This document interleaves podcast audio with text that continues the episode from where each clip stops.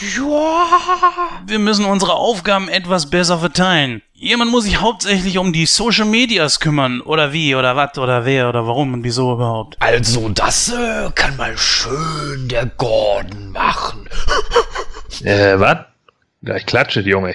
Ich glaube, ich muss hier echt mal meinen neuesten Fausttanz aufführen, Junge. Wie seid ihr mal alle so böse? Äh, was? Wer? Äh, kommt Leute, ich brauche konkrete Vorschläge.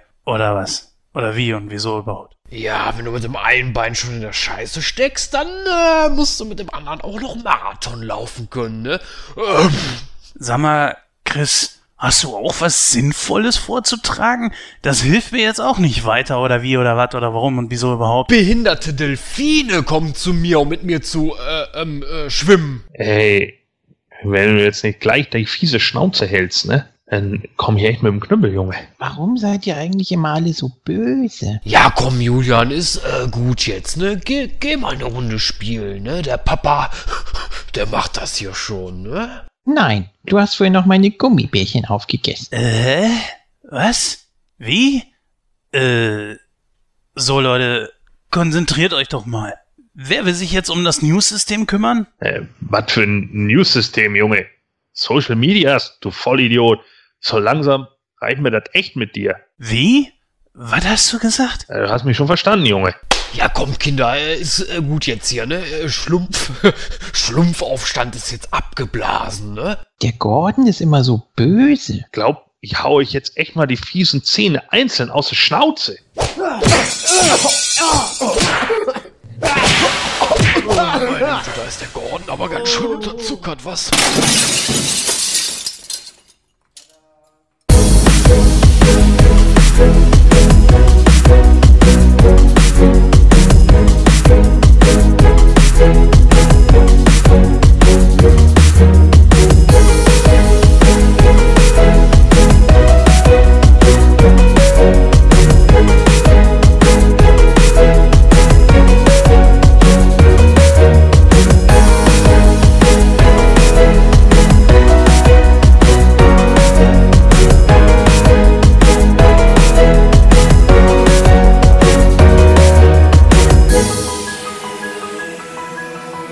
Hallo und herzlich willkommen zur 77. Ausgabe von Nightcrow. Mein Name ist Jens, mir obliegt die Brotverpackung heute. Sprich also, ich äh, übernehme heute mal den Part des Moderators, denn der gute Christoph musste leider länger arbeiten, dem ist da ein bisschen was zu, dazwischen gekommen. Aber ich bin trotzdem nicht alleine, denn hier haben wir den Mann mit, mit den frischen Zwiebeln, den Julian. Hallo. Oh, oh. Oh, falscher Podcast. Ja. Hallo, liebe Krähenfüße. Und hier haben wir den Mann mit den frischen Tomaten, Gordon. WrestleMania. Ach so, ja, wir sind ja im anderen, verdammt. Double Duty ist Mist, ne? Ja. Ja, für die Leute, die sich natürlich fragen, worauf spielen die beiden da an, es ist natürlich jetzt WrestleMania-Zeit. Wir sind auf der sogenannten Road to WrestleMania und ja, WrestleMania dürfte den meisten eigentlich auch schon was sagen, denn äh, WrestleMania ist mittlerweile sogar schon weitestgehend Mainstream geworden. Es ist ein Ereignis, das nicht nur bei Wrestling-Fans jetzt bekannt ist, sondern auch weit darüber hinausgeht. Selbst die Bild-Zeitung und was weiß ich haben da ja schon früher mal drüber berichtet und das, das finde ich doch sehr interessant. Also, wie seht ihr das? Habt ihr Leute bei euch im Bekanntenkreis, die, ja, ich sag mal, WrestleMania so kennen und äh, vielleicht Wrestling gar nicht so an sich verfolgen? Nö, hatte ich, hatte ich früher. Ich werde auch manchmal irgendwie angesprochen, ja, ich habe da was, äh, keine Ahnung, in der Zeitung gelesen oder es war irgend so ein, so ein kleiner Fernsehbericht mal, aber eigentlich jetzt nicht, komischerweise. Obwohl es ja ähm, der Super Bowl des Sports Entertainment ist, beziehungsweise manche sagen ja schon umgekehrt. naja, Ja. wie auch immer. Gon, wie sieht's denn bei dir aus? Bist du auch voll in WrestleMania-Stimmung?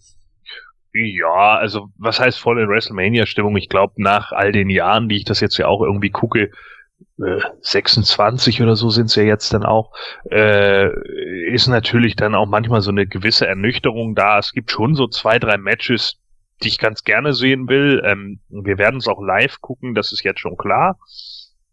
Ähm, und dann müssen wir halt gucken, äh, was denn so kommt. Also ich habe natürlich auch ein, zwei Leute, die das dann mitgucken hier. Ähm, ich habe aber natürlich auch Leute im Bekanntenkreis, die es überhaupt nicht verfolgen und äh, ja, die sich dafür auch nicht so wirklich interessieren. Kennen das halt einige von auch von damals. Manche haben es mal so mitgeguckt, aber sagen dann einfach, nö, es ist nicht meins. Und das ist auch in Ordnung. Also ich versuche es den Leuten dann auch nicht irgendwie aufzuzwingen oder so. Das äh, funktioniert meistens ja sowieso nicht. Dann, äh, wer diese Ausgabe hier jetzt äh, verfolgt und sagt, also diese Konstellation von Nightcrow, die finde ich eigentlich ganz gut, das möchte ich wieder so hören. Äh, das könnt ihr nächste Woche bereits machen. Hier müssen Schleichwerbung für Moon Talk. Dort werden alle Voraussicht nach alle drei von uns dann bei dem sogenannten WrestleMania Part von Moon Talk dabei sein, wo der gute Julian dann endlich mal den Stuhl in der Mitte wieder übernehmen wird. Das hat er nämlich schon seit längerem nicht mehr getan. Nee, stimmt gar nicht. Bei der letzten Ausgabe von Moon Talk hat er es gemacht. Ja, gezwungenermaßen. Ja, aber ja. wenn diese Ausgabe draußen ist, dann ist ja auch WrestleMania schon Geschichte. Äh, jein, das ist WrestleMania oder? jetzt an diesem Wochenende schon, oder? Ja, ja natürlich. Ja, Deshalb tippen wir ja morgen, um jetzt mal komplett K-Fape aufzubrechen. Stimmt, dann sind wir ja da eigentlich auch schon alle zu hören. Ganz ja, genau. Also freut ihr euch auf Payback. ja. ja. Wir sind natürlich allerdings kein Wrestling-Podcast, sondern einer über Filme, Serien etc. Und da möchte ist ich natürlich, wahr. ja, ist Wahnsinn, nicht? äh, und da möchte ich natürlich auch mal auf äh, das letzte Nightcrow in Serie aufmerksam machen, wo die gute Lara mal wieder mit dabei war und zusammen mit mir die Serie Pastewka durchgenommen hat. War sehr interessant und die ist jetzt äh, ungefähr fünf, sechs Tage, nachdem dieser Podcast hier jetzt erschienen ist, auch bereits schon draußen. Schaut einfach mal auf www.nightcrow.de vorbei. Dort äh, werdet ihr dann, dann wahrscheinlich direkt auch noch auf der Startseite finden. Auch eine neue Sneak Week ist draußen, wo es um drei Filme ging, die ja derzeit aktuell beim Erscheinen dieser Folge auf jeden Fall noch im Kino laufen sollte, außer einer davon. Da ging es um A Cure for Wellness, kann ich nicht empfehlen, nicht fürs Kino zumindest. Sehr trashig. Äh, dann natürlich die Schöne und das Biest. Äh, ich weiß nicht, ob den einer von euch schon gesehen hat. Noch nicht, ist aber in Planung. Oder vielleicht schon gesehen, wenn äh, die Ausgabe draußen ist, wie gesagt. Ja, ich weiß es nicht.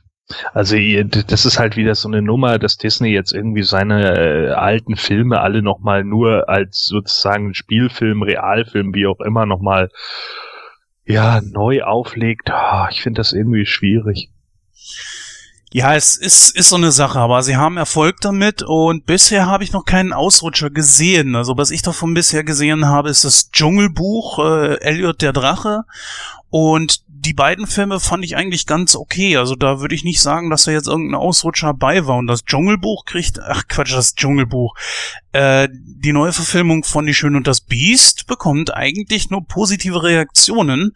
Bis auf die deutsche Synchro soll schlecht gewesen sein, habe ich mir sagen lassen. Also ich war selber in dem Film noch nicht drin. Ich werde wahrscheinlich auch reingehen, weil ich habe ja jetzt die Silver Card. Jawohl, ich habe mir äh, die Silver Card besorgt. Das heißt. Senioren. das ist die graue Karte, glaube ich. Also ich habe ja die letzte Ausgabe von Moon Talk schon teilweise gehört und seitdem hat Aha. irgendwie der der Julian irgendwie einen Kasper gefrühstückt. Nein. Ich bin ja froh, dass wir gleich alt sind ungefähr. Nee. der gut. Nee, sorry, aber das kommt nicht ganz hin. Das wollte ich auch gerade sagen, das stimmt wohl nicht. Ja, die drei Jahre, aber ich bin noch nicht über 40. Puh, noch nicht. Ja, noch nicht, das dauert aber auch noch ein bisschen. 80er reicht mir, es klingt schön jung. Naja, oh. heutzutage auch nicht mehr, aber. Du meinst, in den, in den 80ern zu sein, das klingt schön jung. Okay, wenn du das meinst, bitteschön. Aber nee, du hast irgendwie einen Kasper gefrühstückt seitdem. Ja, nee, aber nochmal zurück zu äh, der Silvercard. Also ich werde mir auf jeden Fall die Schöne und das Biest dann nochmal angucken und äh, werde auch jetzt diese Karte strapazieren, wo ich es auch nur kann ich habe einfach mal ausgerechnet, für mich wird es einfach billiger die nächsten Monate mit Fluch der Karibik, den ganzen DC-Filmen, die, die dieses Jahr rauskommen. Das sollen ja auch, glaube ich, zwei sein sein. Einer ist es auf jeden Fall. Marvel bringt natürlich noch unglaublich viel raus dieses Jahr. Guardians of the Galaxy alleine steht jetzt äh, bald bevor und so weiter und so fort. Also da kommt noch echt viel. Ja, was hatten wir noch in äh, Sneak Week? Da hatte ich noch einen anderen Film besprochen. Weiß ich, ob der euch irgendwie reizt. Live. Sagt mir nix. Live? Noch nicht gesehen mit Jake Gyllenhaal und äh, Ryan Reynolds äh. in der Hauptrolle? Also kann ich an dieser Stelle echt nur empfehlen. So, der war eigentlich äh, relativ gut. Äh, es gibt andere Filme, wo ich sagen würde, die waren jetzt echt schlechter. Erinnert teilweise auch ein bisschen an Alien irgendwie. Äh, also mir hat er gefallen, ich fand ihn wirklich gut, aber mehr dazu gibt es in der entsprechenden Ausgabe Nummer 24 von Sneak Week. Ja, Jungs, jetzt sind wieder zwei Wochen vergangen. Was hat sich denn seither bei euch so getan? Fangen wir mal mit dir an, Gordon. Äh, was willst du denn wissen, was sich bei mir getan hat? Ja, weiß nicht, bist du in der Zwischenzeit äh, Milliardär geworden oder so? Du nennst dich ja mittlerweile Million Dollar Man. Ja, a Million Dollar Man, ja, da bin ich ja nun mal auch. Ähm, ansonsten, äh, ja, nö, also so viel Großartiges hat sich jetzt eigentlich nicht getan. Äh, hat sich jetzt auch nicht irgendwie kinospezifisch jetzt so viel entwickelt bei mir, weil die meisten Filme, die jetzt auch momentan laufen, interessieren mich irgendwie nicht so wirklich. Also sind so ein, zwei, die ich mir vielleicht angucken würde, aber das war's. Ich habe jetzt gerade äh, die Serie Iron Fist angefangen von Marvel, um da irgendwie im Cinematic Universe und im Serien Universe irgendwie auf dem aktuellsten Stand zu sein. Die haben wir jetzt zur Hälfte, glaube ich, durch. Da sind wir jetzt bei Folge 7 oder so und jetzt am Morgen oder übermorgen gucken wir dann wahrscheinlich so die restlichen Folgen, die dann da sind. Und dann sind wir da, ist das auch schon wieder abgehakt. Und äh, ja, dann wollen wir wahrscheinlich mit ein paar Bekannten, weil sie es noch nicht gesehen haben, Agents of Shield nochmal von vorne anfangen, weil wir selber schon eine ganze Weile raus sind und dann äh, mal alles bis zur Staffel 4 äh, inklusive dann äh, am Stück gucken. Das ist dann natürlich auch noch eine Aufgabe, die dann irgendwie so auf uns zukommt. Ansonsten habe ich ein paar Filme geguckt jetzt in den letzten Tagen irgendwie diesmal so auf Amazon Prime gab, zum Beispiel Iron Sky den ich irgendwie noch nie gesehen habe, äh, der immer irgendwie an mir vorbeigelaufen ist. Hm. Ja, für die Nazi-Satire, die er so geplant war, ist er in Ordnung, hat so ein, zwei Längen, wo ich so denke, hm, okay, hat ein paar Gags, die sind ganz gut, ein paar Sachen sind mir ein bisschen zu platt, ähm, aber schon ganz gute Anleihen dahin, dass eigentlich im Endeffekt da äh, die Amis momentan noch die viel größeren Nazis sind als die Deutschen, war schon ganz lustig, vor allem im Anbetracht natürlich äh, um den Wahlkampf von Sarah Palin, den man äh, damals ja da schön auf die Schippe genommen hat, ähm, war eigentlich ein ganz guter, äh, ganz gute Persiflage, die sie da irgendwie gebracht haben, wie sich dann auch hinterher die Länder dann über den Haufen ballern und so. Ist schon in Ordnung gewesen. Ja, und sonst haben wir, glaube ich, noch so ein paar andere Filmchen geguckt, irgendwie auch aus den 80ern. Ähm, äh, was war denn das noch? Irgend so ein, so ein äh, The Mutilator aus den 80ern und Slasher mit einem Typen, der irgendwie mit einem Haken rumläuft sehr generic, also wundert mich auch nicht, dass der nie eine Fortsetzung bekommen hat. Hatte zwar ein paar ganz gute Effekte, auch ziemlich brutale Szenen, aber an sich halt einfach 0815 C-Movie-Slasher. Teilweise einfach auch die Kamera zu, zu räudig war und so. Und dann Happy Birthday to Me, äh, den haben wir noch nicht zu Ende geguckt. Das ist irgendwie so ein, ja, auch so ein möchtegern Slasher, Schrägstrich Thriller. Äh, den würde ich sogar fast als Giallo irgendwie bezeichnen, obwohl er irgendwie aus den USA kommt. Der ist bisher eigentlich in Ordnung, so wie er sich momentan aufbaut. Aber da waren wir dann irgendwann zu müde und haben den dann mittendrin erstmal abgebrochen und wollen den dann demnächst mal weitergucken. Also es sind schon so ein paar Sachen, die ich jetzt auch die Tage immer mal wieder gesehen habe. Ach ja, Scott Pilgrim vs. The World haben wir noch mal geguckt. Der ist ja auch mhm. ziemlich ziemlich weird, aber auch ziemlich witzig. Vor allen Dingen, wenn man die äh, Comics und das Videospiel dazu kennt. Ähm, der funktioniert auch, der geht locker runter. Wie war es bei dir, Julian? Was hat sich bei dir getan? Äh, ja, Iron Sky habe ich vor ein paar Jahren gesehen, fand ich jetzt nicht so toll, hatte ich irgendwie mehr von erwartet. Ähm, wann war es? Vorgestern, vor drei Tagen oder so, habe ich Fokus gesehen.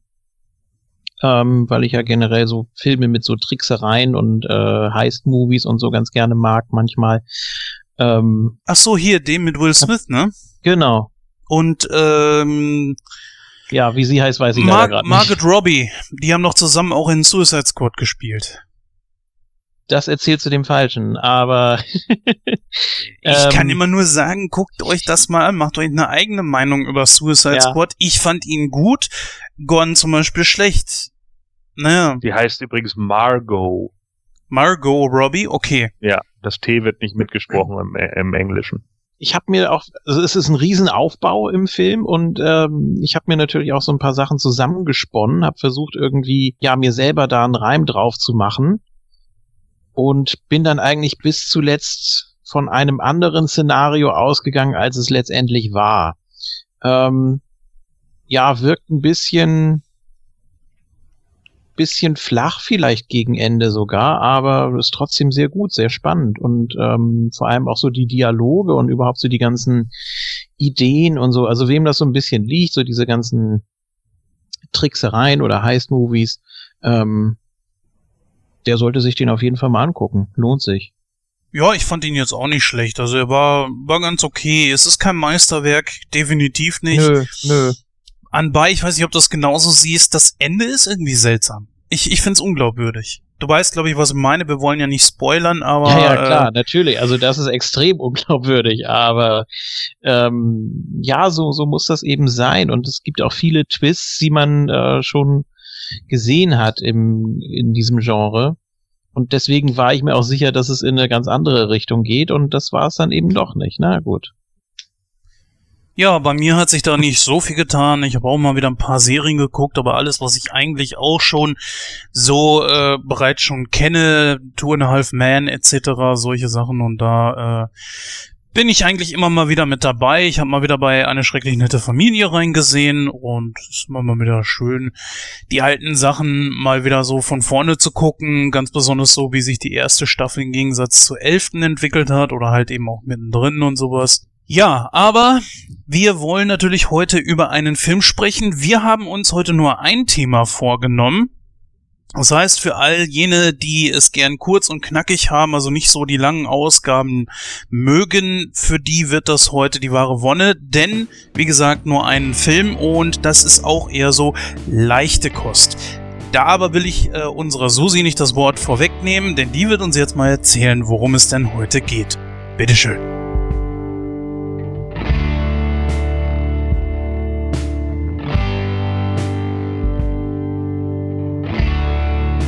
Spencer und Terence Hill gehören zu den beliebtesten Schauspielern der 70er und 80er Jahre. Grund genug für Gordon, Jens und Julian, sich mal wieder einen ihrer besten Filme vorzunehmen.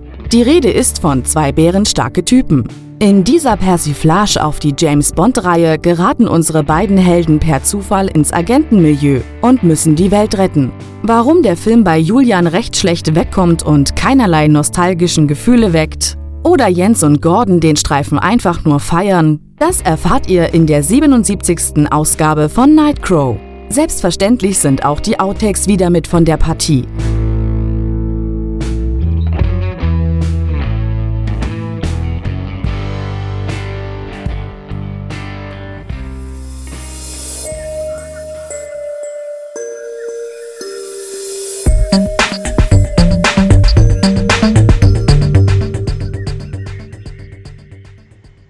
Ja, herzlichen Dank, Susi, für die Einleitung in zwei bärenstarke Typen. Endlich besprechen wir mal wieder ein ein Film über das äh, sehr, ja, ich sag mal, das größte Filmduo der Geschichte, würde ich jetzt einfach mal sagen. Bud Spencer und Terence Hill. Und äh, das natürlich auch ganz passend, denn vor fast einem Jahr, am 27. April 2016, ist der deutsche, oder sagen wir mal, die häufigste deutsche Synchronstimme von Bud Spencer verstorben, nämlich Wolfgang Hess. Ja, Nichtsdestotrotz haben wir heute mal wieder das Vergnügen mit ihm und seiner unglaublich tollen Stimme, genauso wie natürlich auch Thomas Danneberg, über die werden wir mit Sicherheit auch gleich noch sprechen. Jetzt allerdings mal kurz eben, worum es in diesem Film überhaupt geht und das ist eigentlich äh, wirklich schnell erzählt. Ja, wir haben hier den vagabunden Roscoe Fraser und den Ex-Sträfling Doug O'Riordan und äh, die wollten eigentlich nur, nur gratis fliegen und gaben sich deshalb als Geheimagenten, nämlich Mason und Steinberg aus, auf dessen Namen bei der Airline, welche auch immer das jetzt war, keine Ahnung, äh, Flüge gebucht waren.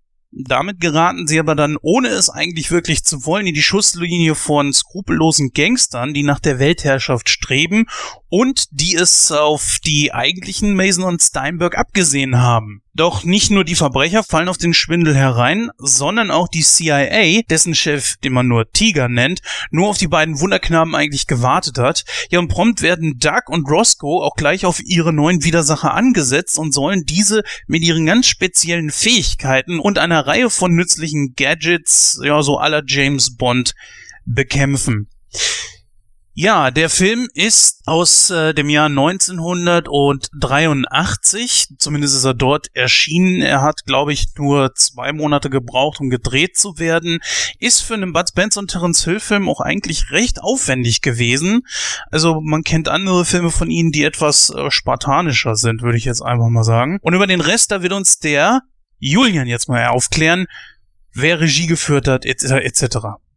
Ach Gott, die ganzen italienischen Namen hier, willst du mich vereiern? Natürlich denkst du, Äh. ich will das machen. ja, warum denn nicht? Also ihr könnt mich ja korrigieren.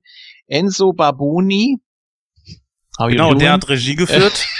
und auch das Drehbuch. Drehbuch Marco Barboni. Das könnte der Bruder sein. Jo, mein Fehler, hast recht.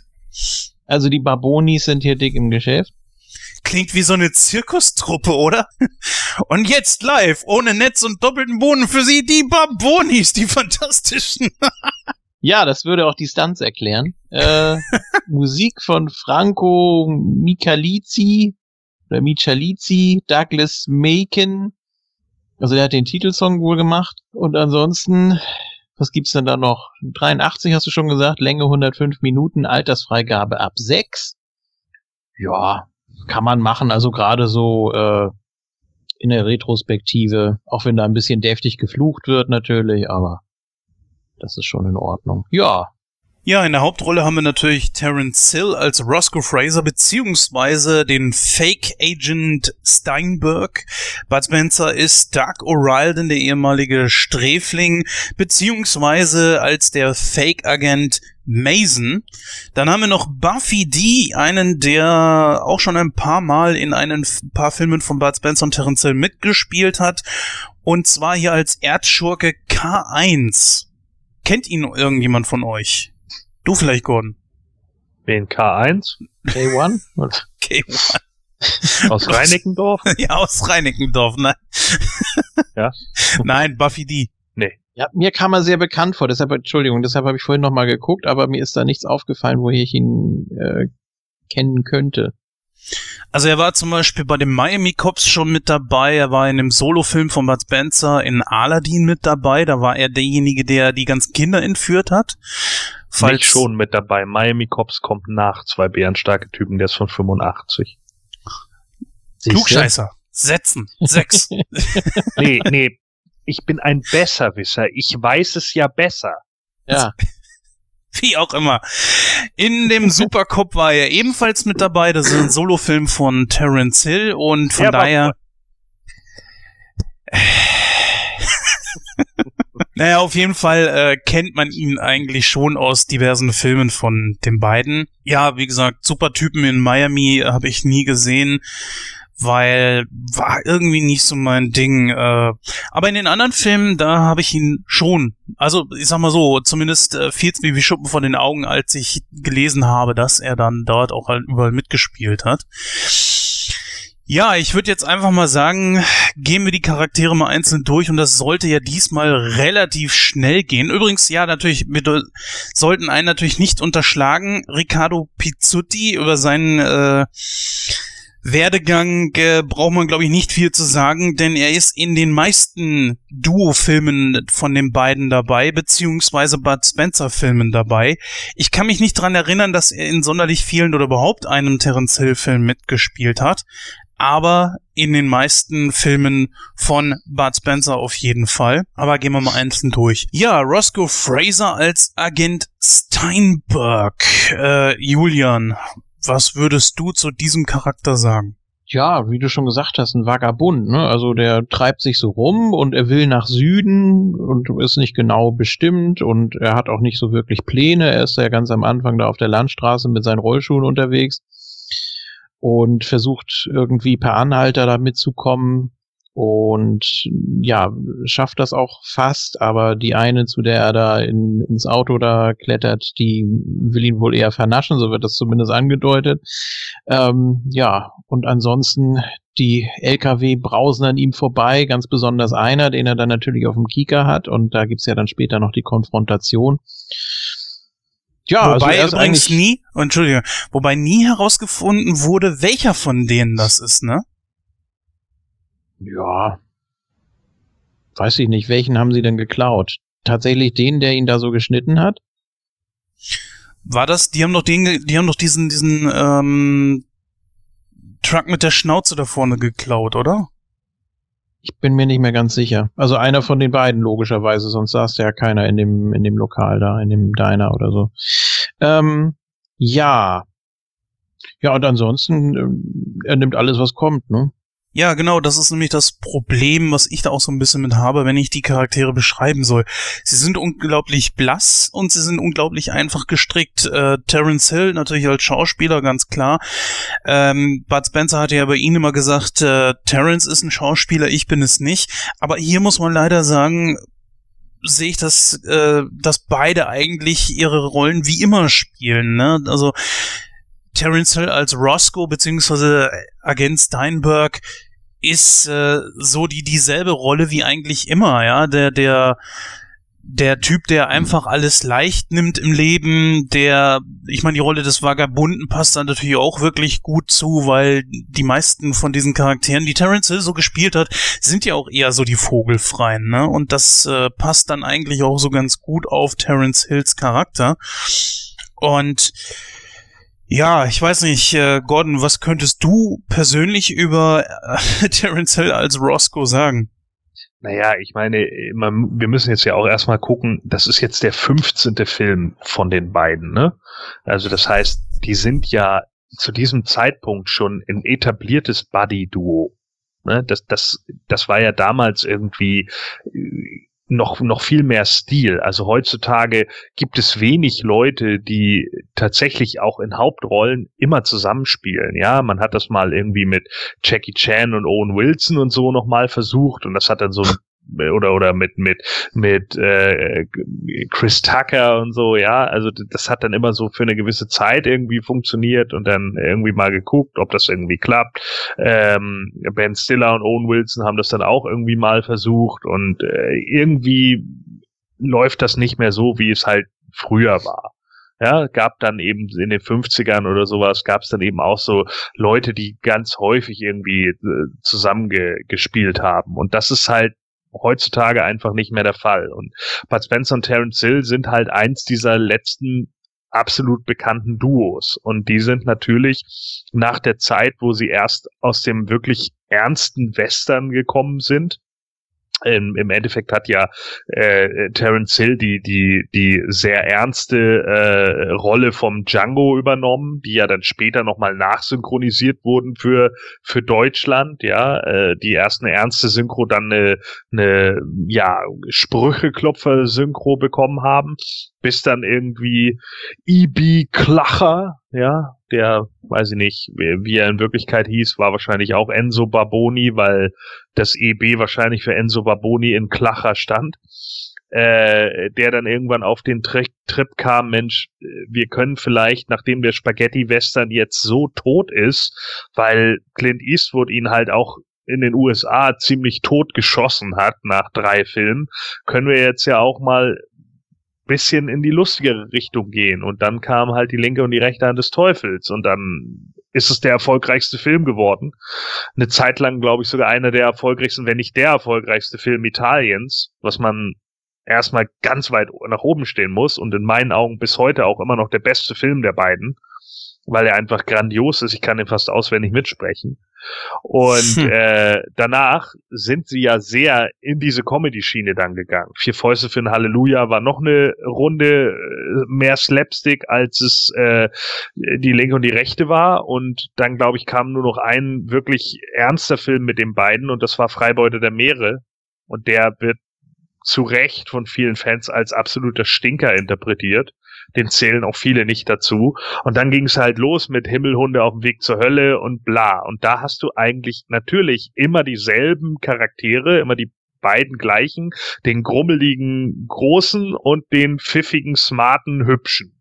So, und genau darum geht's im Endeffekt, ja. Und das sind eben die Rollen, die man da sucht. Und dann guckt man eben, in, in welche Position kann man sie drücken, seien es nun Missionare oder seien es irgendwelche Tagelöhner, was sie ja meistens sind, weil das einfach auch beim italienischen Publikum gut ankam. Ja, der Durchschnittsbürger irgendwie, der auch so ein bisschen Schiebereien auf dem Kerbholz hat. Ich meine, wie oft sehen wir das alleine, dass Bud Spencer irgendwie gerade aus dem Knast kommt oder mit der Polizei in Kontakt war in den Filmen, ja? Weil das irgendwie Charme hat und irgendwie, ja, okay, ich hab dem mal die Rippen gebrochen, aber so böse war es ja nun nicht.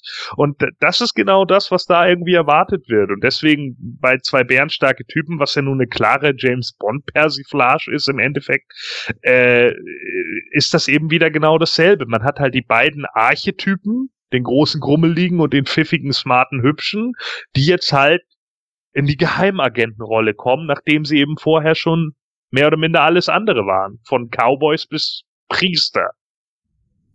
Übrigens, ich habe gerade mal nachgeguckt und äh, das EB in EB Klatscher, so habe ich ihn immer interpretiert, den Namen, steht ja. tatsächlich für Enzo Barboni. Ja, siehst du, guck mal. Wenn einer was weiß, dann Gordon.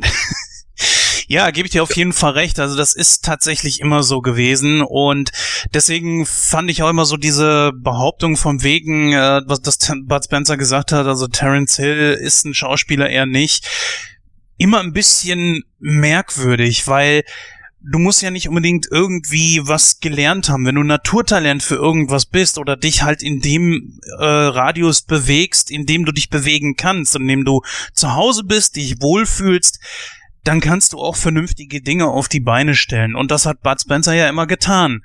Wenn ich äh, an so ernstere Filme denke, wie zum Beispiel den ersten Plattfußfilm, das ist zwar auch er, aber er spielt es leicht anders. Und das ist was anderes als die Rolle, die er jetzt zum Beispiel hier als Doug O'Riordan spielt. Natürlich gibt's extrem viele Parallelen, aber es ist schon was anderes.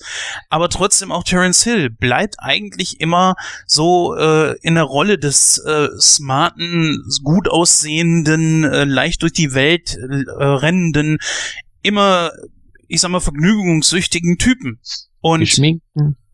Ja, jein, also geschminkt. Äh, nicht?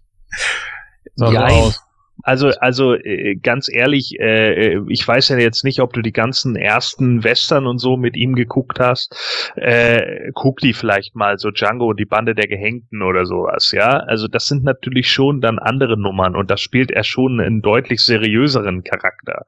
Ähm, Bud Spencer bezog das ja auch hauptsächlich auf Girottis, also ne, Terence Hill als Mario Girotti, äh, aufs, auch auf Bühnenschauspiel zum Beispiel, ja, was Terence Hill halt über, über Jahre hinweg auch gemacht hat und einfach auch auf einer ganz anderen Ebene.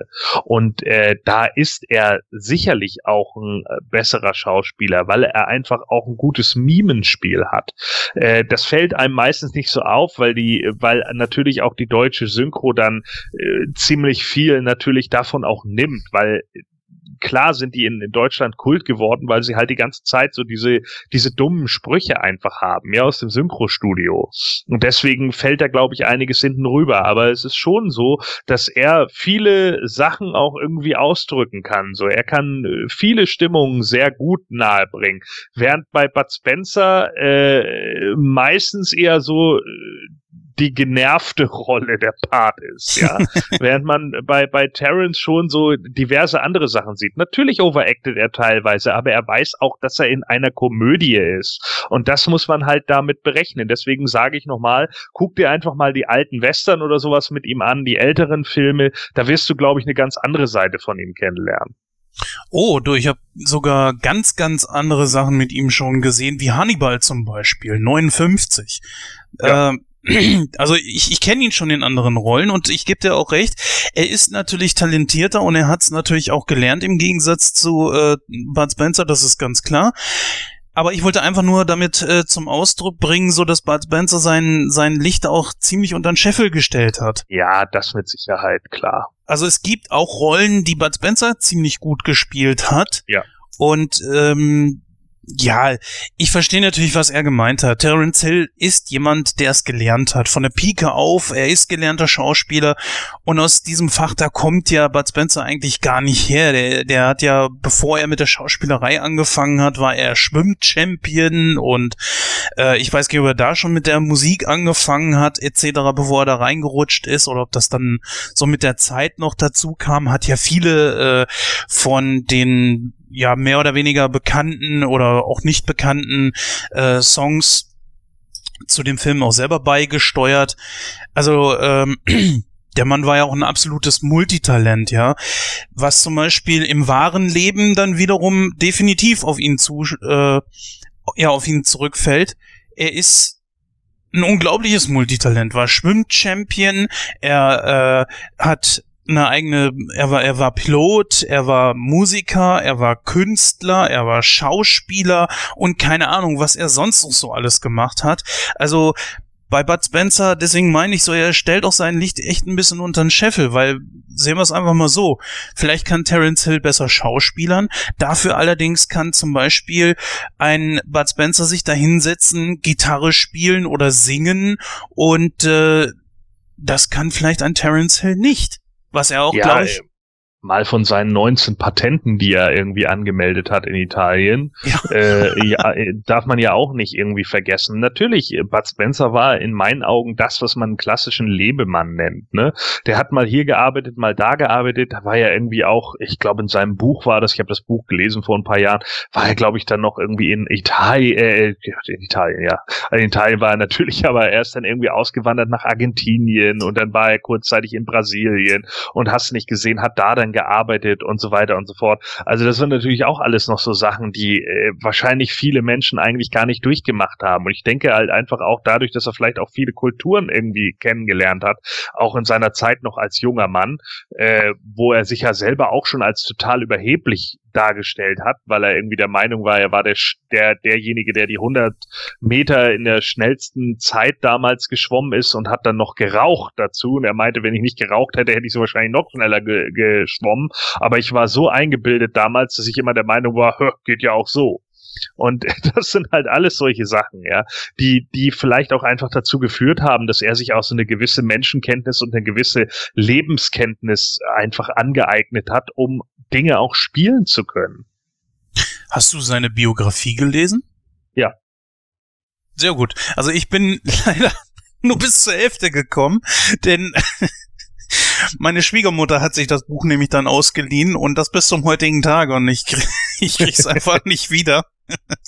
Ja, die erste ist gut. Ja. Ich finde, das zweite Buch habe ich auch. Das wurde mir geschenkt, das zweite.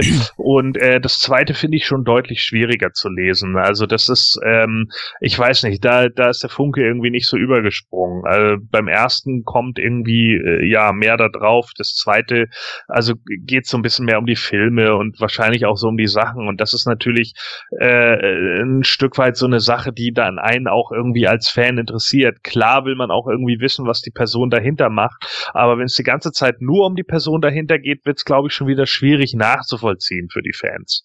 Ja, ich hatte zum Beispiel in der Biografie eigentlich mal gehofft, irgendwas zum Beispiel über die Freibeuter der Meere zu lesen. Weil es ist der einzige Film, in dem Bud Spencer stirbt, zumindest ähm, in, dem, in dem Duo mit äh, Terence Hill. Und daher hatte ich mir schon so ein bisschen erhofft, warum? Warum ist, ist er da eigentlich auch nur so eine Nebenrolle? Und habe ich nie irgendwie erfahren. Naja, ich bin ich aber glaub, so. Den schneidet er auch nur ganz kurz an in dem Buch. Ja, das tut er leider, ja. Und deswegen äh, kann ich auch ganz klar sagen, weil da bin ich an dem Punkt einfach auch schon drüber hinaus gewesen beim Lesen, dass da halt eben nichts drüber gesagt wird. Ob über diesen Film hier dann noch mehr gesagt wird, das kann ich jetzt leider nicht sagen, aber falls du da irgendwas weißt, kannst du ja an entsprechender Stelle dann nochmal einhaken. Mhm. Äh, Ja, gehen wir jetzt einfach mal auf den dritten hier im Bunde, den eigentlichen Erzschurken, nämlich K1, den wir so Dr. Kralle-mäßig eigentlich über den ganzen Film bis zum Ende hin überhaupt nicht sehen. Äh, Wir sind eben schon darauf eingegangen, er hat in ein paar anderen Filmen von den beiden mitgespielt und hat natürlich auch ein extrem markantes Äußeres. Ist ja, glaube ich, auch selber dieser Buffy D, wie er sich nennt. Ich glaube nicht, dass das der wahre Name ist. Ist das, glaube ich, glaub ich, selber irgendwie Musiker gewesen oder so. Äh, keine Ahnung. Ähm, ich Ganz kurz, er heißt ja. Anthony Nicholas De Santolo. Ja. Und damit haben wir auch dieses Geheimnis gelüftet. Ja gut, Buffy D würde heutzutage natürlich klingen wie so ein komischer äh, YouTube-Kanal oder Name von einem äh, YouTuber von oh, 15 oh. Jahre oder so, ja. Hast du wieder mit Dougie B verwechselt. Oh Mann. Kosmetik für Vampirjäger dann in diesem ja. Fall. Auf jeden Fall hat er natürlich ein unglaubliches äh, Äußeres, ja. Also seine Erscheinung, die ist natürlich schon wirklich äh, hammermäßig. Ich fand ihn als äh, Erdschurken hier gar nicht verkehrt. Wie gesagt, auch wenn man nicht viel von ihm gesehen hat, dann noch mit der deutschen Stimme von Mr. Spock da drauf. Ja. Die äh, ich weiß gerade den, den, den Namen des Synchronsprechers nicht. Auf jeden Fall hat der da mal gezeigt bei dieser Stimme, was er da ja, wirklich drauf hat. Ne? Auch da haben wir wieder die Lücke geschlossen. ja. Und also ich, ich war wirklich sehr positiv überrascht. Über das Motiv von äh, K1 kommen wir dann gleich später zu, aber naja. Ich weiß nicht, äh, Julian, äh, kann man noch wirklich viel mehr sagen über K1, über Buffy D als K1? Äh, zum Motiv will zugleich kommen, ne? Deswegen, also ja, ja. völlig, völlig verrückt eigentlich. Also sehr, mh, hm, ja, clever eigentlich, aber er kann auch mit Stresssituationen ja überhaupt nicht umgehen. Ne? Also es muss ja alles glatt laufen und dann ist er überheblich und ansonsten, wenn es nicht so läuft, dann verliert er so ein bisschen die Kontrolle. Also eigentlich so ein, so ein typisch wahnsinniger, bekloppter Heal, den man eigentlich leicht ausschalten könnte, wenn man sich ein bisschen anstrengt. Ja gut, ich frage mal jemanden, der es ja drauf hat, in die Tiefe zu gehen. Gordon, ähm, mir fällt schwierig, zu diesen leider sehr etwas hohlen Charakteren wirklich viel zu sagen. Und er hat ja auch eine sehr, sehr kleine Rolle da drin. Kannst du ihm trotzdem irgendwie versuchen, ein bisschen zu beschreiben mit deinen eigenen Worten? Ja, er ist halt der, der überzogene James Bond Bösewicht, ne, in dieser Rolle. Also, er hat halt sicherlich, was du richtig gesagt hast, er hat einen Look, den Typen erkennt man einfach wieder, ne? Ja. sieht, sieht einfach so durch aus, der Typ, dass du ihn einfach wiedererkennst. Es gibt halt so ein paar Schauspieler, die du irgendwie sofort, wenn du die einmal gesehen hast, erkennst du die immer wieder. Ich kenne auch äh, aus dem Horrorgenre Michael Berryman, ja, den werde ich, werde ich immer wieder erkennen, egal welche Rolle er spielt, so. Und äh, das, das ist halt genau das. Und das passt halt einfach auf ihn. Und ansonsten ist er halt so eine, ja, Karikatur von James Bonds Blofeld. Ne, das ist so, sie kommen am Ende da halt an, er ist irgendwie der, der Typ, der dann, äh, ja, der dann äh, seine seine Luxusjacht da hat und irgendwie 520 gesichtslose Kämpfer, ne, was ich eigentlich hier auch schön dargestellt finde mit diesen äh, Schals und Sonnenbrillen, die sie dann alle im Gesicht haben, ne, damit man sie ja nicht erkennt, damit man auch nicht merkt, dass es immer dieselben sind, die da aufs Maul bekommen. Und äh, ja, es ist ja nun mal so, die hatten ja nun mal nur ein gewisses äh, Repertoire an Stuntmen. Und äh, ja, da passt das dann halt irgendwie ganz gut mit dazu, dass, dass er dann da irgendwie steht und dann, was war der, der Anklang, dass er keine Zahlen mehr im, im, in der Welt haben will oder was? Ja.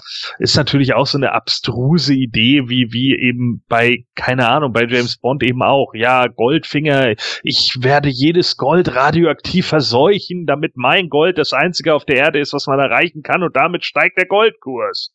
Ja, ja. Dr. Eve.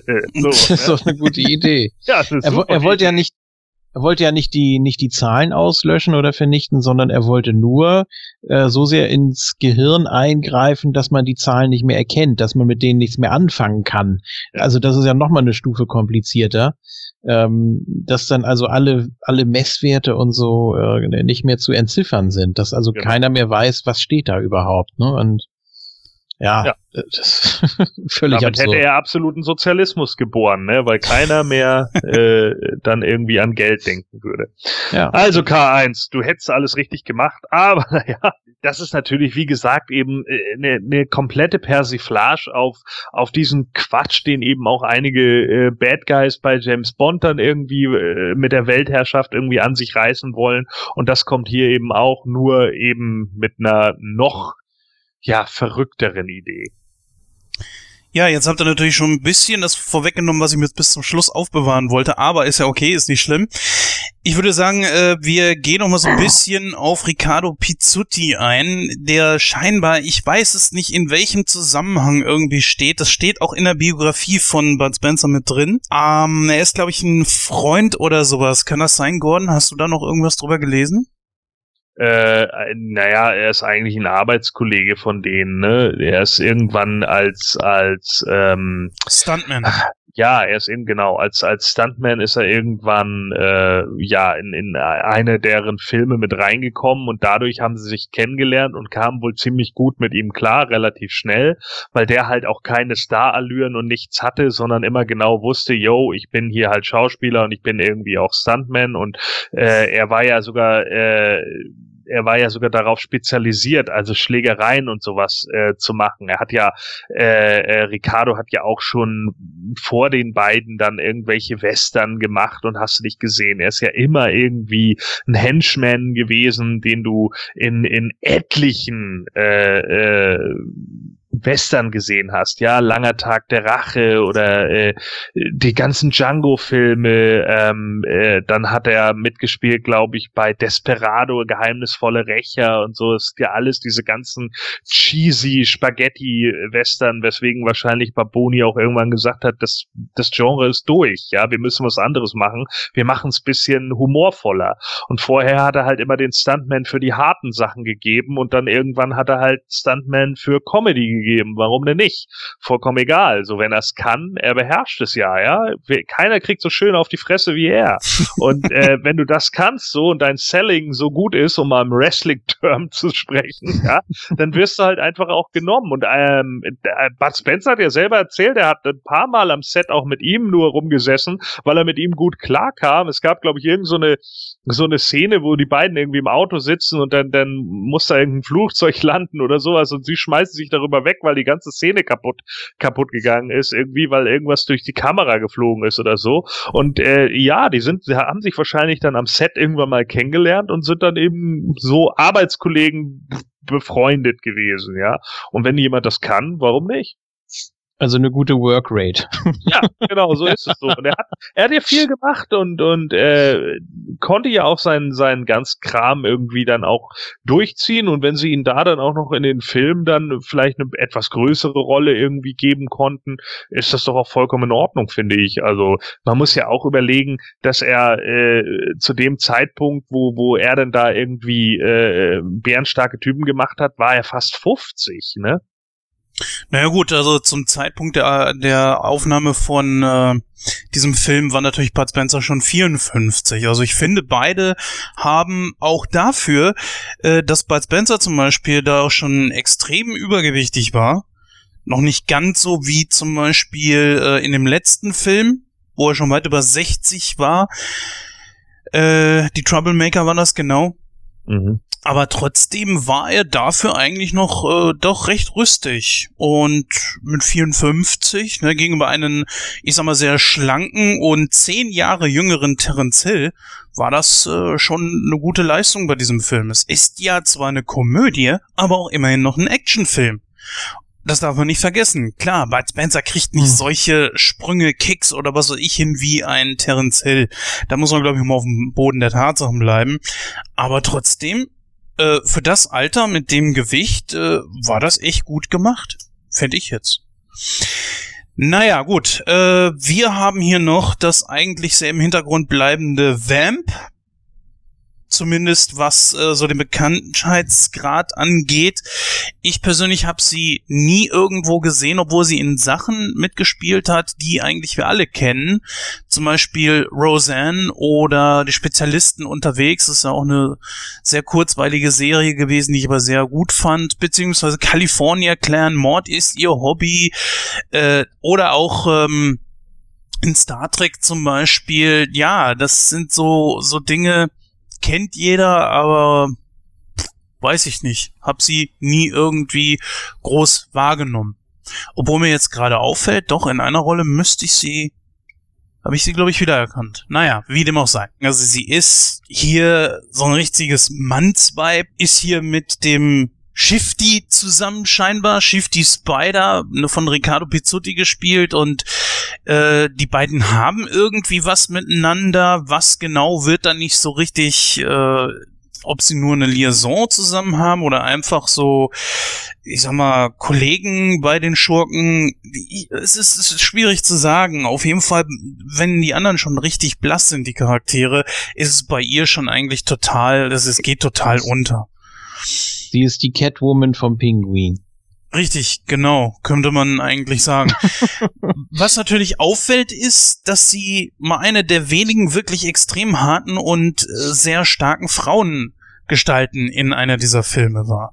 Und das hat mir persönlich schon mal gefallen und natürlich auch so zum Ende hin, wo es dann darauf hinging, so, dass sie plötzlich äh, Bud beziehungsweise Terrence dann auch in, ins Maul gehauen, aufs Maul gehauen hat da war natürlich schon so die Frage, naja, was machen sie jetzt in diesem Moment? Sie müssen sich ja irgendwie dagegen wehren und man hat sich bisschen aus der Affäre gestohlen. Fandet ihr nicht auch? Ja, ich meine, gut, das kommt ja natürlich auch immer darauf an, ne? welche Message willst du jetzt irgendwie rüberbringen und so und dass die äh, die Guten denn da vielleicht nicht unbedingt eine Frau schlagen, das gehört dann halt irgendwie schon wieder zum guten Ton. Es ist wie gesagt eben eine Komödie und keine kein äh, ja Thriller hier oder sonst irgendwie was und dafür finde ich es in Ordnung. Ich erinnere mich halt noch an sie aus äh, Star Trek, weil sie da eine Klingonin gespielt hatte.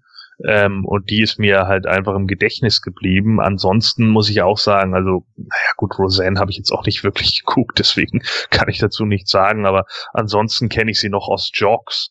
Ich weiß nicht, ob ihr den mal gesehen habt. Der war, äh, das war so eine, ich glaube, der hieß bei uns Jogs und der deutsche Untertitel war Tennis, Teenies und Bikinis. äh, ja, es ist auch wieder so ein Ganz grandioser deutscher Untertitel, grob übersetzt. Wortwörtlich übersetzt. ja, genau. Und äh, da war sie halt auch noch mal kurz irgendwie mit dabei. Da habe ich sie wiedererkannt, weil äh, als ich den irgendwie gesehen hatte, äh, äh, da war ich, keine Ahnung, zehn oder so. Das war ja eine von diesen 80er Jahre Komödien, wo es irgendwie darum ging, ein paar Titten zu sehen und dann haben alle gelacht. Äh, den habe ich damals gesehen, weil, weil ich irgendeinen Film vorher aufgenommen habe. Ich glaube Ghostbusters oder sowas. Und der liegt äh, der lief genau danach und den hatte ich dann gleich mit aufgenommen und dann habe ich den auch gesehen und habe sie halt gleich wiedererkannt, weil ich natürlich zwei bärenstarke Typen äh, sehr häufig gesehen habe und da ist mir das dann aufgefallen. Da hat sie auch nur eine ganz kleine Nebenrolle irgendwo in der Bar. Ansonsten kann ich auch nicht so viel über sie sagen. Ja, dass man sich da ein bisschen rauscheatet und sie dann im Endeffekt die ganzen Billigtypen dann mit zusammenschlägt, finde ich jetzt nicht so schlimm. Naja gut, man, ich finde einfach nur, jetzt war man natürlich an dem Punkt angelangt, wo es mal darum geht, dass ein Mann möglicherweise eine Frau schlagen muss. Und darauf sind sie ja dann eigentlich in den anderen Filmen nie wirklich eingegangen. Und hier kam das halt eben schon sehr nahe, weil die, weil sie halt die beiden konfrontiert hat. Aber gut, Julian, du kommst kaum zu Worte. Was würdest du denn dazu sagen? Bud Spencer und Terence Hill eine Frau schlagen? Geht das? Also eigentlich nicht, ne? Ich meine, so comichaft man das auch darstellen will oder äh, so ernst die Situation auch sein mag, ist eigentlich natürlich ein Tabu. Ich weiß jetzt nicht, wie es damals war, 80er oder noch früher, ähm, ob das da genauso war. Ja. Aber ja, ne, also von daher ja, würde ich auch damals sagen. auch auch damals schon von der FSK wurde auch, äh, wenn eine Frau geschlagen wird, war das automatisch oft Grund, äh, eine, eine, eine Stufe höher anzusetzen. Ja, logisch. Also ist ja auch ist ja auch völlig verständlich. Eigentlich ist nun mal ein Tabuthema. Es sei denn, es passiert ihr irgendwas, äh, ja, durch irgendein Missgeschick, dass sie irgendwo runterfällt oder irgendwas Gegen ins. Gesicht kriegt oder ja, irgendwie sowas, ne? Das ist dann so der easy way out. Aber ähm, jetzt so in der direkten Konfrontation, hm, finde ich schwierig. Also gerade in so einer, äh, ja, ich sag mal, comichaften Darstellung und jetzt nicht in irgendeinem Thriller, wo das ja heutzutage auch zum guten Ton gehört. Man hat sich hier halt eben, wie gesagt, versucht, aus der, aus der Affäre zu stehlen und die Begegnung war eigentlich klar, weil sie sehr dominant ist und äh, damals beim ersten Mal angucken, habe ich mir dann auch schon so gedacht, hm, die wird sich den, die beiden doch irgendwann mal krallen. Naja, auf jeden Fall, ähm, Bud durfte ja dann nochmal auf den Arsch hauen und damit war die Sache dann eigentlich gegessen. Wie dem auch sei. Ja, fangen wir jetzt mal langsam mit dem Film an. Nein, können wir bitte noch David Huddleston mit reinnehmen? Äh, Tiger, Was? na klar, sicher, auf jeden Fall. Ach so. Klar, The Big Lebowski, wer kann's Ja. vergessen, ne? Genau so ist es nämlich. Ja, ich meine, bitte, also das ist nun, ne, der, der ist ja nun nicht klein. Also, dass, dass der dann natürlich auch in dem Film mit dabei ist, der ja auch schon äh, bei, bei, ähm, ah, na, jetzt komme ich nicht drauf, zwei außer Rand und Band. Äh, hat er ja schon den Captain McBride gespielt. Also war Papa ja mit, McBride, genau. ja, genau, aus meiner Ausbildung. So, ja. Was heißt hier Anfängerdusel? Super gut, ne? Also, äh, das, den, den finde ich halt auch immer großartig. Das ist für mich auch so ein Charakter, den man irgendwie immer wieder erkennt.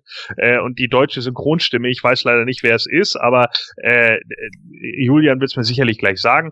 Das Ähm, könnte passieren, ja. der, der ist halt auch, äh, der, der passt einfach so gut auf den, ja. Ich finde, der, der, der hat einfach was. Und dadurch, dass er natürlich dann auch der Big Lebowski ist, natürlich auch schon echt, echt grandios, hat ja auch irgendwie beim ausgekochten Schlitzohr nochmal mitgespielt und so. Und er war auch immer mal wieder in so diesen ganzen, ähm, ja, kleineren Serien, Colt für alle Fälle und sowas zu sehen. Und deswegen wollte ich ihn ganz gerne nochmal, äh, ja, mit da drinne haben. Witzigerweise hatte er nämlich auch noch eine Nebenrolle, äh, die habe ich damals nämlich geguckt, eine Zeit lang in Gilmore Girls, weil die Serie so abgedreht war, mit so selten dämlichen Dialogen, bin ich irgendwann dran geblieben. Und da hatte er nämlich auch irgendwie äh, die, die Rolle von einem Bürgermeister oder irgendwie sowas. Und äh, das, das war eigentlich auch ganz witzig. Deswegen wollte ich ihn ganz gerne mit drin haben. Ja, ist ja leider. Schumann. Bitte was? Erik Schumann ist die Stimme. Ah ja, hat er noch irgendjemand bekannteren, noch bekannteren gesprochen? Äh, Maximilian Schell, Claude Ah, ja. Brasseur, Giuliano Gemma, Gemma, weiß ich nicht. Ja, aber Sich Maximilian selbst. Schell, Das, das haut hin. Marcello Mastroianni, Tony Curtis, George Sanders. Oh ja, etliche. Kirk Douglas kann man vielleicht nochmal erwähnen, James Garner, also so die alten Haudegen hätte ich was gesagt, aber Genau. ja, ich habe den schon häufig gehört. Naja, leider heutzutage schon verstorben, auch gar nicht so lange her, gerade mal ein halbes Jahr am 2. August 2016 ist er von uns gegangen, also nur ein paar Monate nach Bud Spencer oder halt eben auch Wolfgang Hess, der deutschen Stimme Ja. von Bud Spencer. Was für ein beschissenes Jahr 2016 war, was das angeht.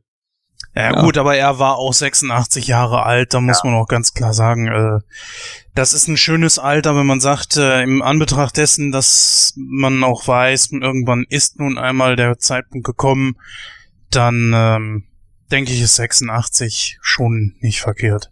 Du kannst froh sein, wenn du 86 wirst.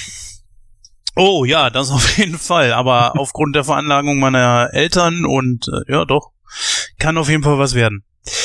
Schauen wir mal. Ist ja nicht mehr lange hin. Lädst uns ein? Bei Nightcrow 3000 oder so, der Ausgabe 3000. Na, 300 eher, ne? Hm, Naja, warten wir mal ab. Auf jeden Fall, ja, fangen wir mal von vorne an. Äh, wir haben hier jetzt, ähm, wir gehen hier mal so in Etappen durch.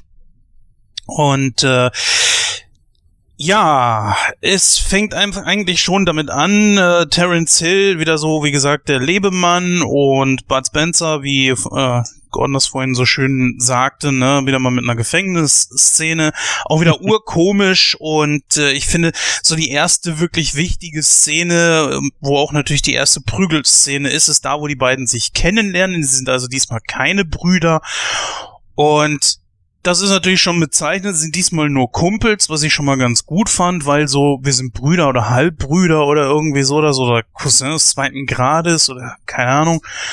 Muss auch nicht jedes Mal sein. Und Ja, die äh, Szene in der Bar, ich, ich finde sie legendär, weil das ist so eine Szene von den meisten, also von all den Prügelszenen ist das mit eine die, die ich am liebsten habe, weil natürlich auch sehr geile Sprüche kommen. Und auch nicht nur das, man muss auch die Komik, die, die Situationskomik in dem Moment dann einfach sehen. Bei mir fängt's allein schon an mit diesem blöden Rollst äh, Rollstuhl, hätte ich jetzt beinahe gesagt. Rollschuh, den Terence Hill irgendwie rüberschiebt über die ganze Theke, rollen lässt zu Bud Spencer und kann mir mal einer erklären, was passiert da eigentlich? Pustet Bud Spencer den zurück oder äh, rollt der Rollschuh irgendwie auf mysteriöse hm. Weise wieder zu Terrence zurück? Hab ja. ich nie verstanden. Aber der Tresen ist uneben wahrscheinlich, ne? Ja, das ist ne, genau, ja, das, das würde auch keinen Sinn machen. Natürlich ist das so eine Szene von wegen, der Rollschuh merkt halt, okay, bei dem bin ich an der falschen Adresse und deswegen rollt er von alleine zurück. Das ist doch genauso ein Schwachsinn, wie wenn Terence Hill irgendwie würfelt und der Bad Guy würfelt eine 6 und er würfelt eine 7. Ja, was ist euch denn so an dieser Szene aufgefallen? Was ist euch im Gedächtnis geblieben? Den Film gibt's ja nur schon weit über 30 Jahre. Ja, also erstmal äh, Hartmut Neugebauer ne, als äh, Sprecher von einer der beiden Trucker, also ich glaube der, der den Doppelmord da gesteht, ähm, war ja auch vor kurzem bei Nightcrow im Interview. Das ist mir sofort aufgefallen. Auf jeden Fall, ja. Und sehr ja. markante Stimme, also Hammer. Ja. War er nicht? Nee, äh, die haben doch über Jack der Bär und Bulldozer Nick gesprochen, ne? Aber das, das waren noch Kollegen von dem einen Typen da, oder? Hm, weiß ich nicht, aber, aber er meinte doch einmal, äh, dass die das, Bräuche aufgeschlitzt. Genau, die, das sind jetzt Witwen, die beiden oder so. Seitdem tragen ihre Pfeifer schwarz, ja genau. Ja. Damit wollte man natürlich direkt das die beiden irgendwie pushen. Also zumindest ja, ob das jetzt stimmte oder ob das irgendwie nur Trucker Trash Talk war, weiß man ja auch nicht, ne? Also kann natürlich ja. auch viel erzählen. Aber der eine Typ sah doch, äh, der, der eine Typ sah doch hier mit dem Schnäuzer, mit dem 70er Jahre Pornoschnäuzer, der sah ja auch hammermäßig aus, oder? Den kannst du ja wirklich als Trucker einsetzen oder halt irgendwo in der Pornobranche damals. Ja, aber darum ging's doch, oder? Also ich meine, das, das hat Julia doch gerade vollkommen richtig gesagt. Es ist doch nur Trash-Talk, Mann. Es sind zwei Dumpfnasen, die irgendwie äh, da sitzen und ey, alle machen. So, und genau ja. da geht so. Die erzählen sich dann gegenseitig ihre Heldengeschichten, weil sie wahrscheinlich in ihrem Leben nie wirklich was machen, außer Gemüse rumzufahren. Ja, Mann. Einfach nur göttlich, einfach nur göttlich. Also die, die Sprüche waren natürlich auch klasse in dem Moment. Sowas wie, äh, hast du schon mal probiert, dein, dein äh, Truck im Gipskorsett zu fahren oder sowas? Einer der ne? geilsten Sprüche überhaupt. Also wirklich, ich habe vor Jahren diesen Film mal wieder geguckt mit einem Kumpel und wir hatten den beide bestimmt ein paar Jahre nicht gesehen. Und dann haben wir uns den so reingepfiffen, haben uns gedacht, ja komm, ey, ist doch egal, ne? Und dann kommt dieses, hast du mal gehört, probiert deinen Truck im Gipskorsett zu fahren? Ich hab am Boden gelegen. Ich hab mich so totgelacht über diesen Spruch. Es ging gar nicht, ja. Vor allen Dingen, weil das ja die beiden Großmäuler und dann kommt noch ein größerer Großmaulspruch, ja. Das ist einfach so gut. Das ist Trash Talk vom Allerfeinsten. Also ich bin gestorben, als das Ding gekommen ist. Das ist so großartig. Das ist eine, meine, eine meine, in meiner Top Ten der Lieblingszitate von Bud Spencer und Terrence Hill. Der ist so gut, dieser Spruch. Unfassbar. Ja, absolut klasse. Aber nicht nur das. Ich fand besonders so, also Terence lädt Bud Spencer ein. Bud geht schon mal voraus nach draußen und er steckt seine Kröten wieder ein, lacht sich, grinst sich eins. Ne? Das war auch so wieder so eine Szene, wo ich mir dachte so, eigentlich denkt dieser Roscoe doch gerade, das ist voll der geile Typ und der passt super zu mir, ist ein absolut geiler Kumpel, steckt die Kröten wieder ein und geht ihm hinterher. Ja. Ah, es war mein dritter Film von den beiden. Ich wusste ja, irgendwann muss es ja mal zu einer ersten Prügelei da kommen und das hat ja auch nicht lange auf sich warten lassen. Und dann brauchte man natürlich noch irgendwie so einen Aufhänger, ne? Und äh, klar, Sinn dahinter war, dass die beiden dann auch den Truck klauen können oder beziehungsweise sich gegenseitig äh, oder sich einbilden, der jeweils andere wäre der rechtmäßige Besitzer, aber Ja, das ist auch so eine Sache, wo ich mir gedacht habe, irgendwie passt das nicht so hundertprozentig zusammen, weil der eine ist eingestiegen und sagt so, äh, also wenn du mal die Beine hochlegen willst, ich kann auch fahren. Äh, irgendwie passte das nicht so richtig, weil Terrence dachte ja so, das wäre Butts, ne? Ja. Und Mhm. eigentlich müsste Terrence dann noch sagen so, hä? Wieso gehst du jetzt einfach davon aus, dass du fährst oder was? Oder wie oder warum und wieso oder Ja. weshalb? Ne? Genau. Äh, passte irgendwie nicht so in dem Moment so richtig. Da, ich weiß nicht, ob das an der deutschen Synchro gelegen hat, aber das machte irgendwie nicht so richtig Sinn. Gut, okay, in, in dem Film da nach einem Sinn zu suchen, ist sowieso eigentlich vergebliche Liebesmüh. Naja, Mhm. ich meine, Terrence weiß ja schon, dass ihm der, der, der, der Truck nicht gehört, ne? Also, ich meine, hier geht's ja schon darum, dass äh, Bud Spencer wie so häufig von ihm vorgeführt wird. Es ist ja schon so, dass, dass Doug im Endeffekt Ross, äh, Entschuldigung, Roscoe hier Doug vorführt. So, es geht ja darum, Roscoe wird fast umgefahren im, in der Opening-Szene, übrigens ein unglaublich geiler Song, äh, Running Round. Und äh, dann, dann äh, will er im Endeffekt eine Rache haben, weiß aber ganz genau, oh, oh, mit den beiden Großmäulern, wenn der jetzt wirklich zwei Leute da abgestochen hat, mit denen lege ich mich mal lieber nicht an. Also nehme ich mal hier den Jungen äh, zur Seite, der sieht so aus, als wenn er ein bisschen Schmalz im Oberarm hat. Damit trickst er ja im Endeffekt dann Doug rein mit seinen Bauchrednerkünsten. Ne? Oh, ja, auch so nichts schlecht anderes. gemacht. Ja, also, natürlich ehrlich. ist das schlecht gemacht, darum geht's ja auch, aber da, das ist es doch so. Ja, er ist halt der, der in Anführungsstrichen der James Bond, der das halt kann und es wirkt dann halt echt, die fette Sau kann auf seinen Burger warten. Hast du es so gerade gesagt? So. Und dann, äh, da, das ist eben genau der Punkt. Und dann geht's halt weiter. Er weiß ja, dass er da jemanden hat, der wahrscheinlich ein bisschen einfältiger ist in dieser Nummer. Und deswegen tut er jetzt so, oh ja, hm, ach so, der Truck, ja, alles klar er lört ihn da halt rein und dann werden sie irgendwann von der Polizei angehalten, bis dann eben auch Doug klar wird, okay, irgendwas stimmt mit dem Jungen hier nicht. Nee, ich bin eher der Meinung, dass beide voneinander wirklich nicht wussten, was los war. Nee, das glaube ich nicht.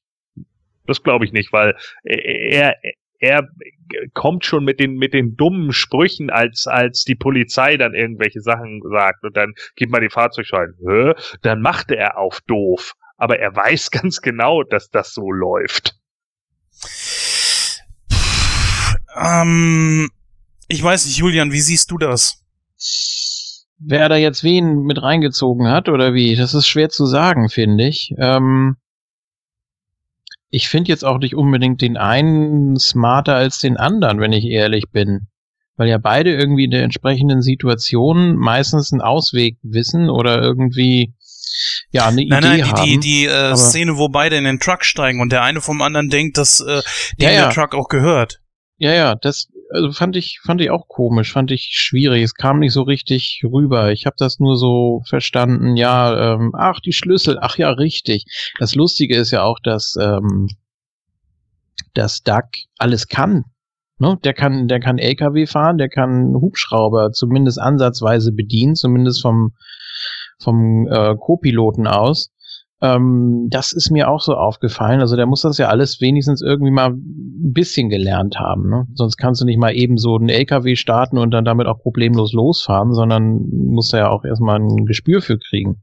Ja. Und von daher äh, kann ich das schon nachvollziehen, wenn man dann neben ihm sitzt und denkt, ah, alles klar, das ist wohl seiner. Auch wenn er jetzt nicht gerade wusste, dass der Schlüssel steckt. Naja gut, du, du kennst ja die Vergangenheit von Doug einfach nicht. Man könnte jetzt echt da versuchen, irgendwie das, das sich aufzudröseln und aufzuschlüsseln, ob da das irgendwie möglich ist, äh, dass er vielleicht vom Militär oder sowas kommt. Ich meine, allein auch diese Geschichte da, warum er überhaupt im Knast sitzt, ne, und wie ihn da der Gefängnisdirektor äh, verabschiedet, so, ach und Doug, das nächste Mal, wenn sie beim Fischen eine Yacht belästigen sollte, versenken sie sie nicht gleich. Ja, ein Mann versenkt eine Yacht, also da muss ja schon irgendwie so ein Hintergrund sein. Aber ich glaube, das ja, ist das sowas ist so von. Obelix-Ding, ne? Also Aber ich glaube, das völlig ist. überzeichnet. Ja, ich ich glaube aber, das ist ehrlich gesagt sowas von scheißegal, Dann kommen wir mal zu einer weiteren Schlüsselszene, das ist nämlich genau die wichtigste von allen, wo nämlich die Verwechslung auch tatsächlich stattfindet. Beide wollen ja hier kostenlos fliegen. Mason und Steinberg werden ausgerufen und beide geben sich dann als eben diese Mason und Steinberg aus. Und im ersten Moment fragt man sich natürlich so, ja, wo sind die Agenten denn eigentlich? Bis man natürlich zu der Szene kommt, wo man Vamp, also das Vamp sieht und mit ihrem Shifty und oder Schrägstrich Spider Nee, heißt ja Shifty Spider, glaube ich. Und er dann einfach sagt so, ja, wir haben die falschen Mason und Steinbergs geschnappt.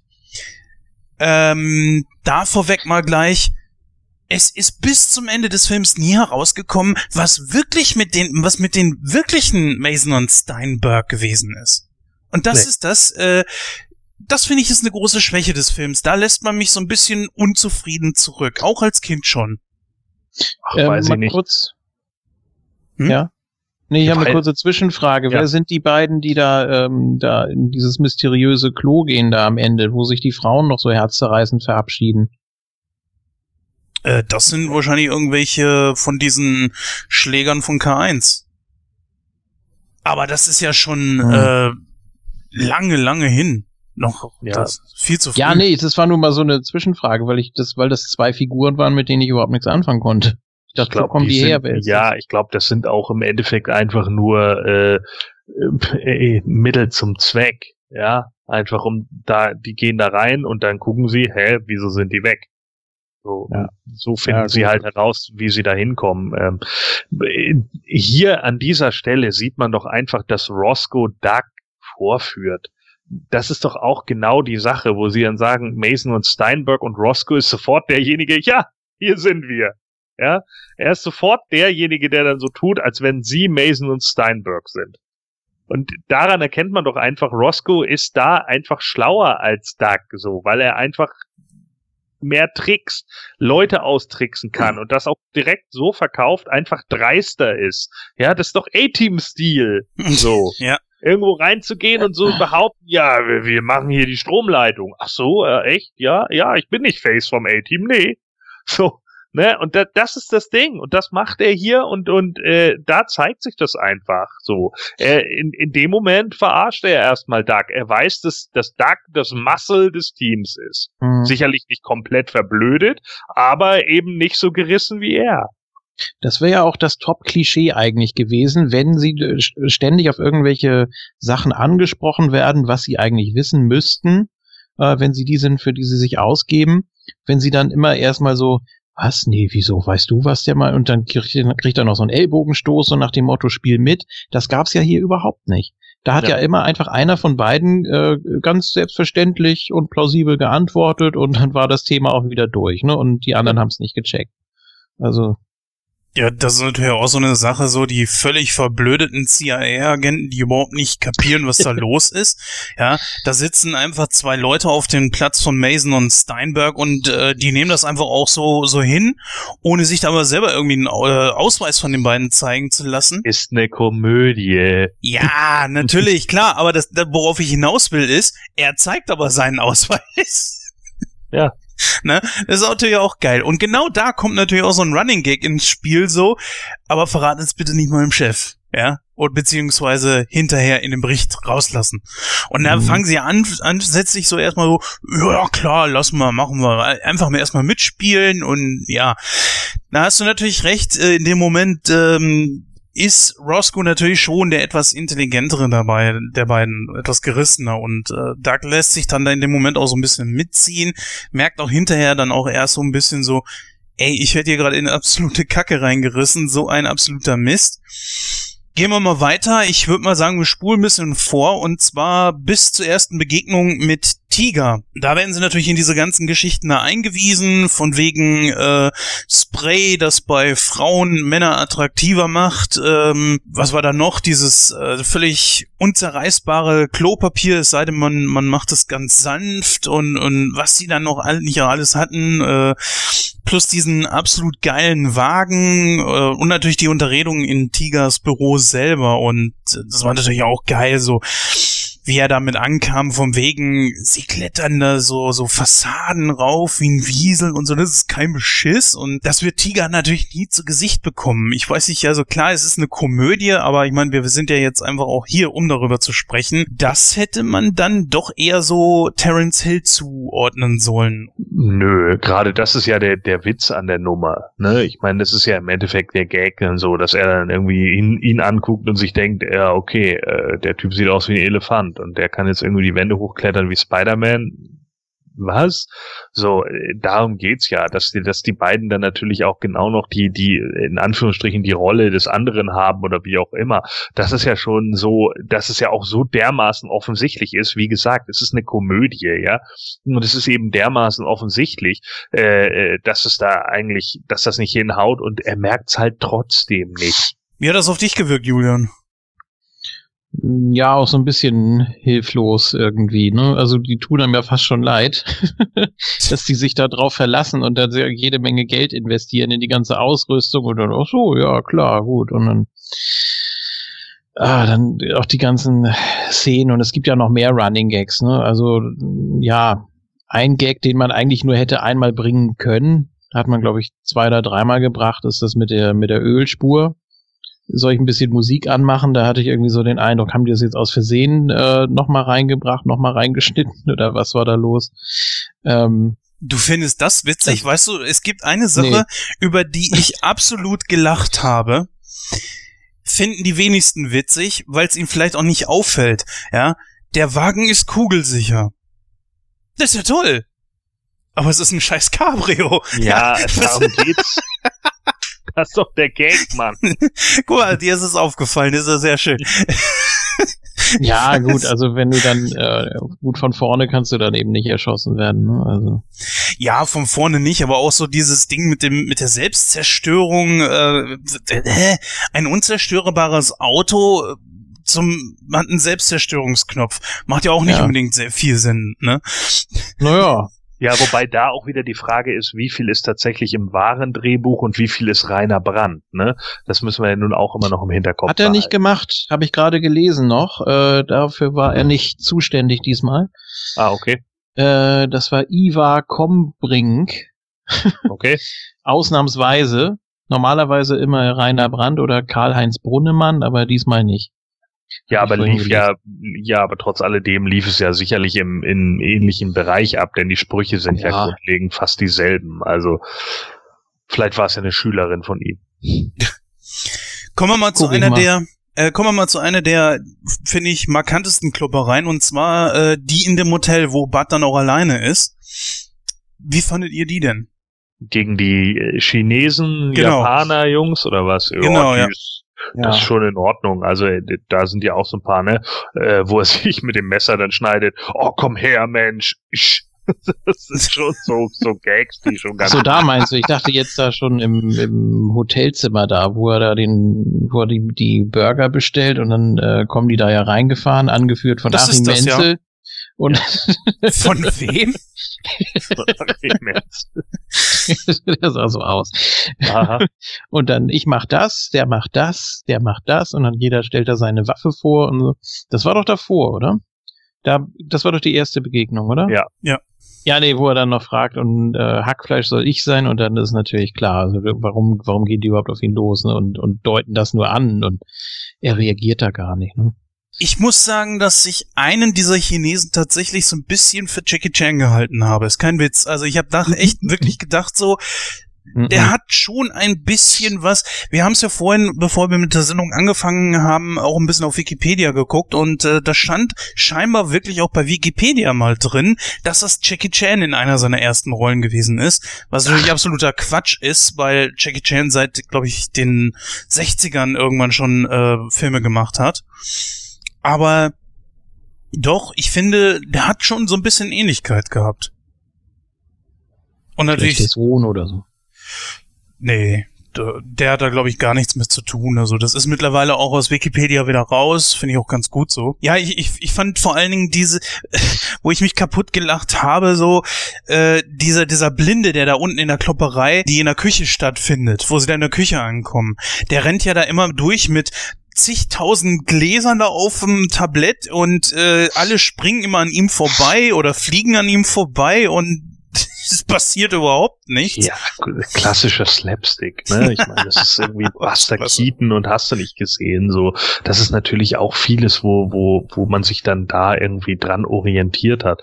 Ähm, das ist natürlich auch so eine Nummer, ne, Bud Spencer hat es ja selber mal gesagt, so äh, sobald Rainer Brandt äh, unseren Film in die Finger kriegt, wird er sowieso noch mal no, eine Nuance besser. Ähm, und das ist ja genau das Ding. Äh, ich weiß nicht, in, in äh, hatte ich das mal erwähnt mit dem mit dem äh, Lilliputaner, gegen den er da kämpft. Ist das bei Plattfuß am Nil? der diesen äh, diesen Teppich runterrutscht mit mit dem Messer oder ist es Plattfuß in Afrika? Ich verwechsel Boah, die gute, beiden immer. Gute Frage, weiß ich nicht. Ich, ich verwechsel die beiden immer. Also auf jeden Fall, ähm, da springt ja dieser, dieser kleinwüchsige äh, Ding da, äh, den Hornswoggle. Jetzt habe ich dieses Bild im Kopf. springt äh, mit dem Messer da runter und zerschneidet irgendwie diesen Teppich. Und das hat ja ein paar Mal nicht geklappt und jedes Mal sind die Teppiche kaputt gegangen und das, die Szene wurde immer teurer. Und äh, weil sie immer neue Teppiche aufhängen mussten und die Teppiche waren so teuer. Und äh, hat er irgendwann nur diese, diese, ähm, hatte diese Szene endlich geklappt und er ist mit diesem Messer dann runter und der Teppich war in zwei geschnitten und er dreht sich um und fängt an zu heulen. Und Bud Spencer sagt, was ist los? Und er sagt, ich habe meinen Text vergessen, jetzt müssen wir die Szene nochmal drehen. Und dann sagt Bud Spencer, ach Quatsch, Rainer aus Deutschland regelt das schon. Klasse. Und das fand ich so geil, dass er das gesagt hat, ja, weil er selber irgendwie wusste, dass die, dass die Sprüche natürlich in Deutschland noch, äh, noch einfach noch eine Chippe drauf sind. Ne? Also meine Tante hat die wohnt ja nun in Italien, mein Onkel ist ja Italiener. Und ähm, die hat mir dann irgendwann mal erzählt, also einige Sprüche sind schon gleich, ne? Also zum Beispiel bei Vier Fäuste gegen Rio, wo er dann sagt, äh, was geht dich das an, du Arsch, äh, als er unter Hypnose ist. Das ist tatsächlich auch im Italienischen so, aber ähm, es sind schon so Sachen, äh, teilweise sieht man es ja auch, sie bewegen dann ja den Mund zum Beispiel gar nicht. Und es wird ja trotzdem irgendwie gesprochen oder es kommen zu viele Wörter für für äh, für die Male, wie sie den Mund bewegen, heraus. Ähm, und da muss man jetzt einfach sehen, ich denke, dieser ganze Kram mit dem blinden Kellner und sowas, das ist halt der Slapstick, der dann noch für das italienische Publikum und so mit drinne ist. Das ist dann halt deren Humor. Das haben die auch immer noch. Ich meine, wenn ihr heute mal das italienische Fernsehprogramm guckt, äh, sieht man das immer wieder, dass sie wirklich noch so, so Klamauk-Shows haben, wo dann Frauen irgendwie leicht bekleidet durch, durchs Publikum rennen und das finden die Italiener einfach witzig, wo so jeder von uns sich denkt, oh mein Gott, ist es schon schon wieder Tutti Frutti 92 Zeit so. Ja, und, und äh, das, das gibt's da heute noch, diesen Klamauk-Käsekram, ja. Das kommt eben an. Eine Sache finde ich noch sehr erwähnenswert und zwar ist äh, kurz nach dieser ganzen Szenerie, auch nachdem Terence diese ja angebliche Barbedienung dort dann aufgelesen und verhört hat, Tim, äh, Bud Spencer spielt Klavier. Es ist nicht irgendwie gestellt oder so, sondern er ist es tatsächlich selber. Mhm. Ne? Wie vorhin schon angesprochen. Das äh, wurde auch mal irgendwo erwähnt. Wie gesagt, er kann äh, wirklich sehr viele Instrumente spielen und ist wirklich sehr musikalisch. Also hat ja auch viele Lieder komponiert und übrigens, was wir vorhin noch vergessen haben zu sagen, ist natürlich, dass er auch Autor ist, ganz klar. Ich würde mal sagen, wir springen dann direkt mal zu der Szenerie äh, rund um dieses Aquarium, denn ähm, das ist natürlich die vorletzte große Klopperei und ja, ich äh, würde jetzt einfach mal sagen, die, die war auch relativ gut in Szene gesetzt, äh, war jetzt nicht ganz so witzig wie die davor, finde ich, aber war auch okay, oder nicht? Ja, das Problem ist es einfach, äh, ja, ich, wie ihr wisst, ich habe da längst nicht so die Verbundenheit zu den beiden äh, wie ihr. Ich habe da keinen Nostalgiefaktor drin. Ich habe äh, heute, wie gesagt, den dritten von den beiden gesehen und auch zum ersten Mal. Und ich habe mittendrin auch einfach so ein bisschen den Faden verloren. Wenn ich so überlege zwischendurch, äh, was ist jetzt eigentlich die letzten Minuten passiert, äh, dann ist das kein gutes Zeichen. Und ich habe da echt teilweise äh, Sachen verloren oder habe da irgendwie nicht, was nicht ganz mitgekriegt, warum die jetzt dahin und äh, ja, das ist, das ist ein echtes Problem. Ja, das ist tatsächlich, also natürlich ist äh, bei diesem Film hier auch viel Nostalgie mit dabei, aber ich glaube einfach, dass selbst wenn man ihn heutzutage guckt und bedenkt, was er ist, dann kann man trotzdem irgendwie Spaß damit haben. Aber nichtsdestotrotz gebe ich mal dann einfach das Wort direkt an Gordon weiter. Ja, ich meine, das ist für mich eine Standardprügelei. Ne? Man hat jetzt hier noch ein bisschen, bisschen Action mit dem, mit dem Truck, äh, der dann durch das Klopapier, das irgendwie nicht kaputt geht und so, äh, nochmal alles auseinanderreißt und sowas. Es ist ja im Endeffekt die, die Nummer, dass sie, dass sie ihn da jetzt gefangen genommen haben man dann glaubt, jetzt haben wir die Bedrohungssequenz und die passiert dann einfach nicht. Sie wollen ja dann mit nur mit der einen Seite wegfahren. Er versucht dann irgendwie klar zu machen, wir sind überhaupt nicht Mason und Steinberg.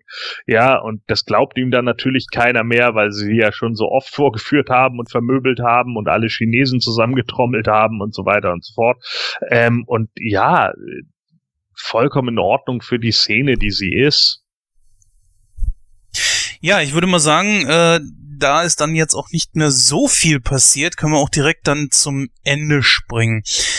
Da ist es dann, äh, dass sie plötzlich durch einen, äh, ja, scheinbar fliegenden Lokus, das Ding muss ja wirklich geflogen haben, ja, oder irgendwie mhm. unterirdisch auf ein fahrendes Schiff, ähm, ich glaube, wir versuchen gar nicht logisch herauszufinden oder zu erörtern, wie das Ganze funktionieren ja, soll. Das ist zum Beispiel so eine, das ist zum Beispiel so eine Szene, die ich meine. Ja, das verstehen so viele nicht, die sich dann irgendwie denken, diese Szene ist ja total unrealistisch. Ja, ach, Darum geht's. es ist auch unrealistisch, dass ein Bösewicht auf einer Insel, wie bei Man lebt nur zweimal, irgendwie einen gesamten Vulkan ausgehöhlt hat, der dann eine Plattform hat, die sich wegschiebt, damit er dann da irgendwie seine Unterweltmachenschaften vollziehen kann.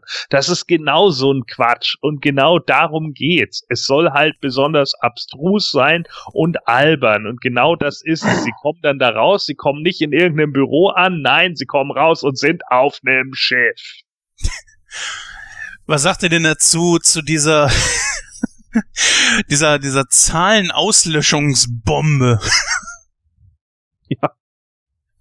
Ich meine, ja hatte, das, das ist genau das, wo als Kind dachte ich mir so, so ein scheiß Brimborium für er will die Zahlen auslöschen, ja. Was ist denn der Typ überhaupt?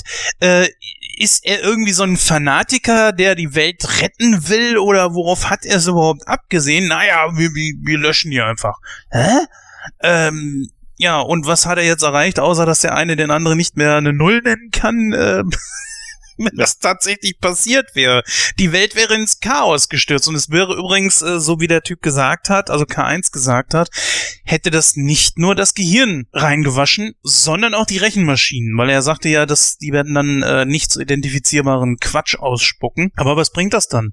Da macht man es mit Buchstaben. Keine Ahnung die Idee finde ich dann ja auf einer irgendeine Art und Weise natürlich witzig. Äh, diese James Bond Allegorie, ja, kann ich auch verstehen, aber irgendwas stört mich. Also ab dem Zeitpunkt hat mich, glaube ich, gar nichts mehr gestört. Da einfach alles irgendwie zusammen und ja, dachte ich, okay, jetzt gibt's ein großes Finale, ja. Ich habe vorhin ja schon so diesen Vergleich gebracht, aber es war für mich einfach wirklich komplett Batman hält die Welt in Atem.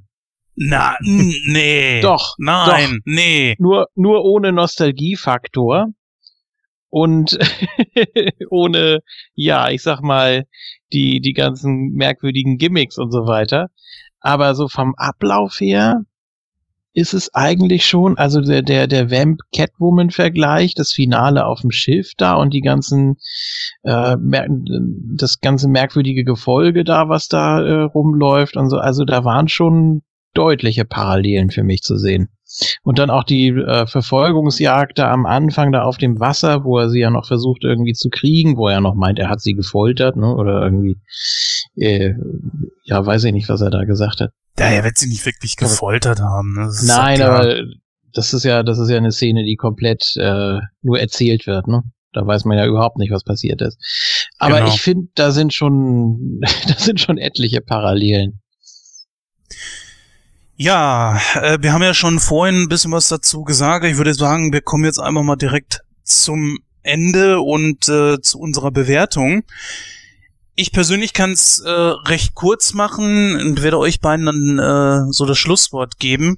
Der erste Film, den ich je mit den beiden gesehen habe und natürlich ein absoluter Nostalgiefaktor.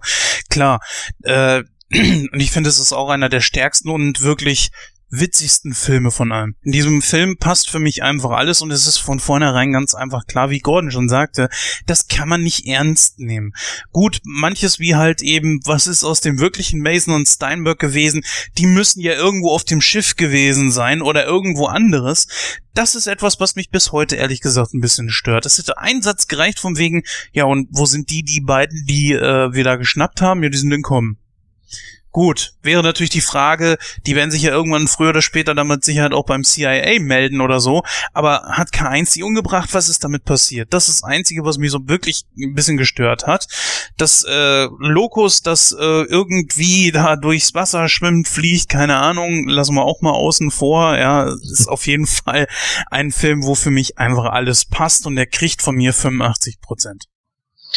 Äh, ja, mir geht das eigentlich ähnlich. Ähm, äh, für mich hat er das ist einer der Filme, der für mich einen absoluten Nostalgiebonus hat. Und ich muss einfach auch sagen, so für äh, ich bewerte jetzt die Komödie nicht anhand von anderen Komödien, sondern anhand von Buddy-Movie-Komödien.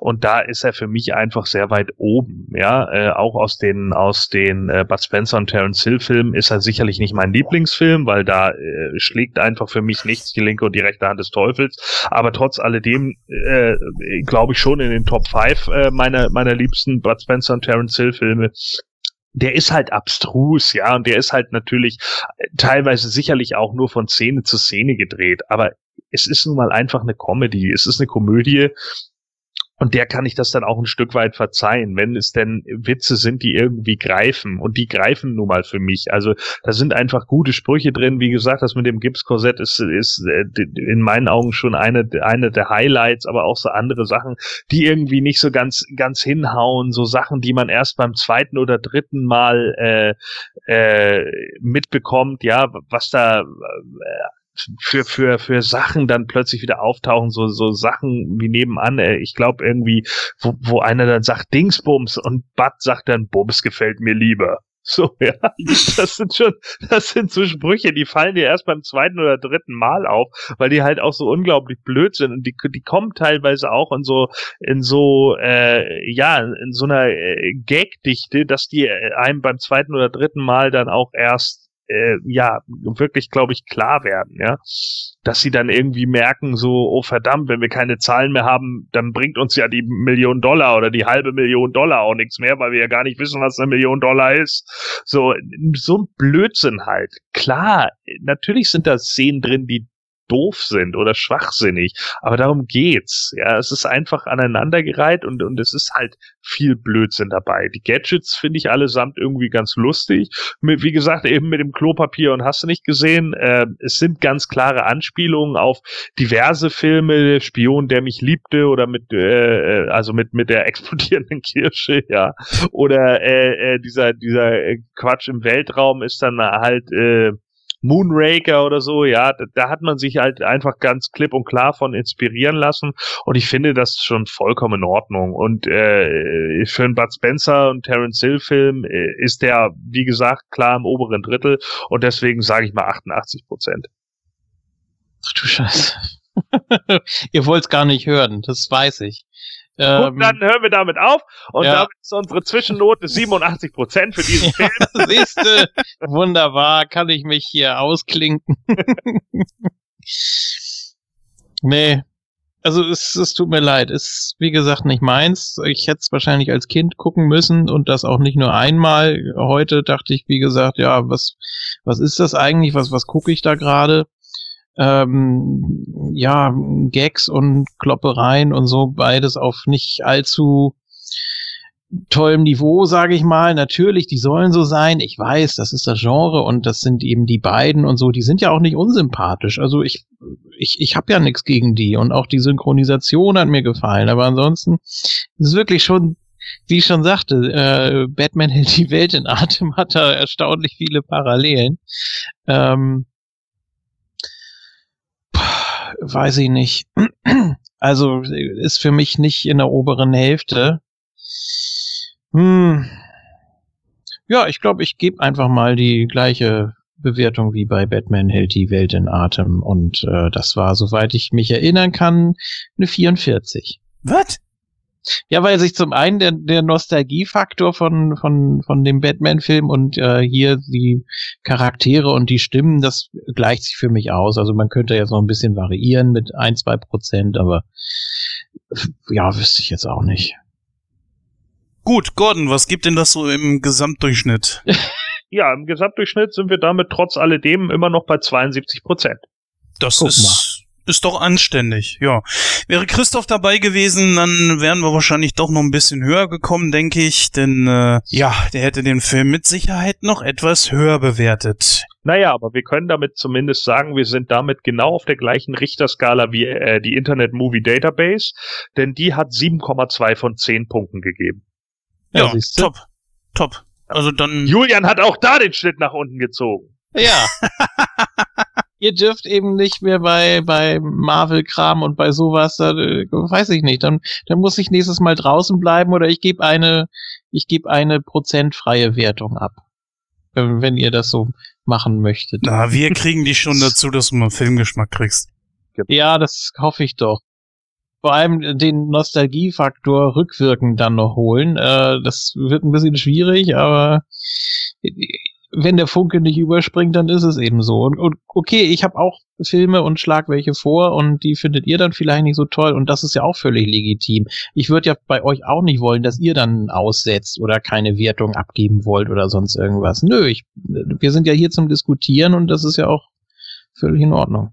Ganz genau. So, liebe Hörer, bleibt nur noch eins, das ist die Outtakes und danach hören wir uns dann auch schon wieder bei der Verabschiedung und Gordons Witz der Folge. Bis dann.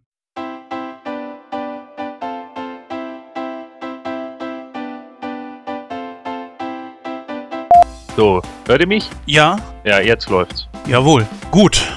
Läuft es bei dir? Was? Ich habe doch gerade gesagt, ja, es läuft. Ach so, wir haben dich nicht gehört. Äh, Du hast mich schon verstanden, Junge. Entschuldigung. Echt jetzt? Ich hab echt keine Lust mehr mit euch dummen Nasen an. Reicht langsam. Sehr geil. Sehr geil. Warte, Moment. Ja, wir haben hier. Was haben wir denn hier überhaupt? Wo ist es überhaupt? Ah, da. Wer will sich jetzt das News-System. Äh, wer will sich jetzt um das News-System kümmern? Mach das nochmal, Jens. Alles? Ja. Oh, mein Besuch ist schon da, so ein Scheiß. Hier analysieren Sie. Ruhe jetzt. Also, ja, hast Ja. du keinen? Auch. Also, was denn sonst? Aber du setzt mich unter Druck. Outtake, Outtake. Ja. Gut. Hallo. Über welchen Film hattet ihr jetzt gerade gequatscht? Über Wolf of Wall Street oder was? Nein, Focus. Schön, dass du bei uns bist. Ich war gerade ganz kurz mal abwesend, Ach so. weil ich was gelesen hatte. Er kann lesen. Live is live. Na, na, na. So, liebe Hörer, das war jetzt auch schon die 77. Ausgabe von Nightcrow. Mal etwas kürzer, als es ihr sonst gewohnt seid. Und äh, ich denke mal, das ist hoffentlich auch in eurem Sinne. Auch mal mit einem Film, ja, der doch etwas älter ist. Äh, nicht immer nur die neueren Filme, das wäre ja sonst auch wirklich langweilig. Den letzten Bud Spencer und Terence Hill Film haben wir ja auch schon vor etlichen Ausgaben besprochen, genau gesagt in Episode 22 mit Das Krokodil und sein Nilpferd. Wenn ihr da mal reinhören wollt, natürlich auf www.nightcrow.de. Dann als letztes von meiner Seite aus noch, wir haben eine kleine Umfrage gestartet, also wenn ihr mal irgendwelche Fragen oder was auch immer an uns habt, dann stellt uns die entweder über die Social Medias äh, nightcrow.de oder halt an info@nightcrow.de. Wir werden soweit alle Fragen beantworten, sei es drum, ihr habt eine Frage zu einem Film, äh, zum Ablauf der Sendung, äh, was auch immer, vielleicht auch persönlicher Natur, die wir dann beantworten werden, soweit, äh, dass wir uns mit, mit uns halt eben vereinbaren können. Und das nehmen wir dann in eine der nächsten Sendungen mit rein. Ja, an dieser Stelle macht's gut, ihr Helden. Immer schön tapfer bleiben und bis zum nächsten Mal. Ja, Gordons Schlussgag wird jetzt äh, euch gleich alle noch erfreuen. Ich hoffe, er hat was Gutes parat. Ja, ich habe mal wieder den Schnitt nach unten gezogen. Dafür sorry, aber lässt sich nun mal nicht ändern. Und ich sage hoffentlich trotzdem bis zum nächsten Mal und tschüss. Ja, äh, tschüss, bis dann. Und äh, ich muss euch natürlich am Schluss äh, auch nochmal eine Frage stellen. Äh, wenn Bud Spencer oder Terence Hill sich äh, bei K1 ein äh, Heißgetränk aufgegossen hätte, was wäre das dann gewesen? Schiff Tea. Oh, das ist, oh, der ist aber, oh, der flach. Und out.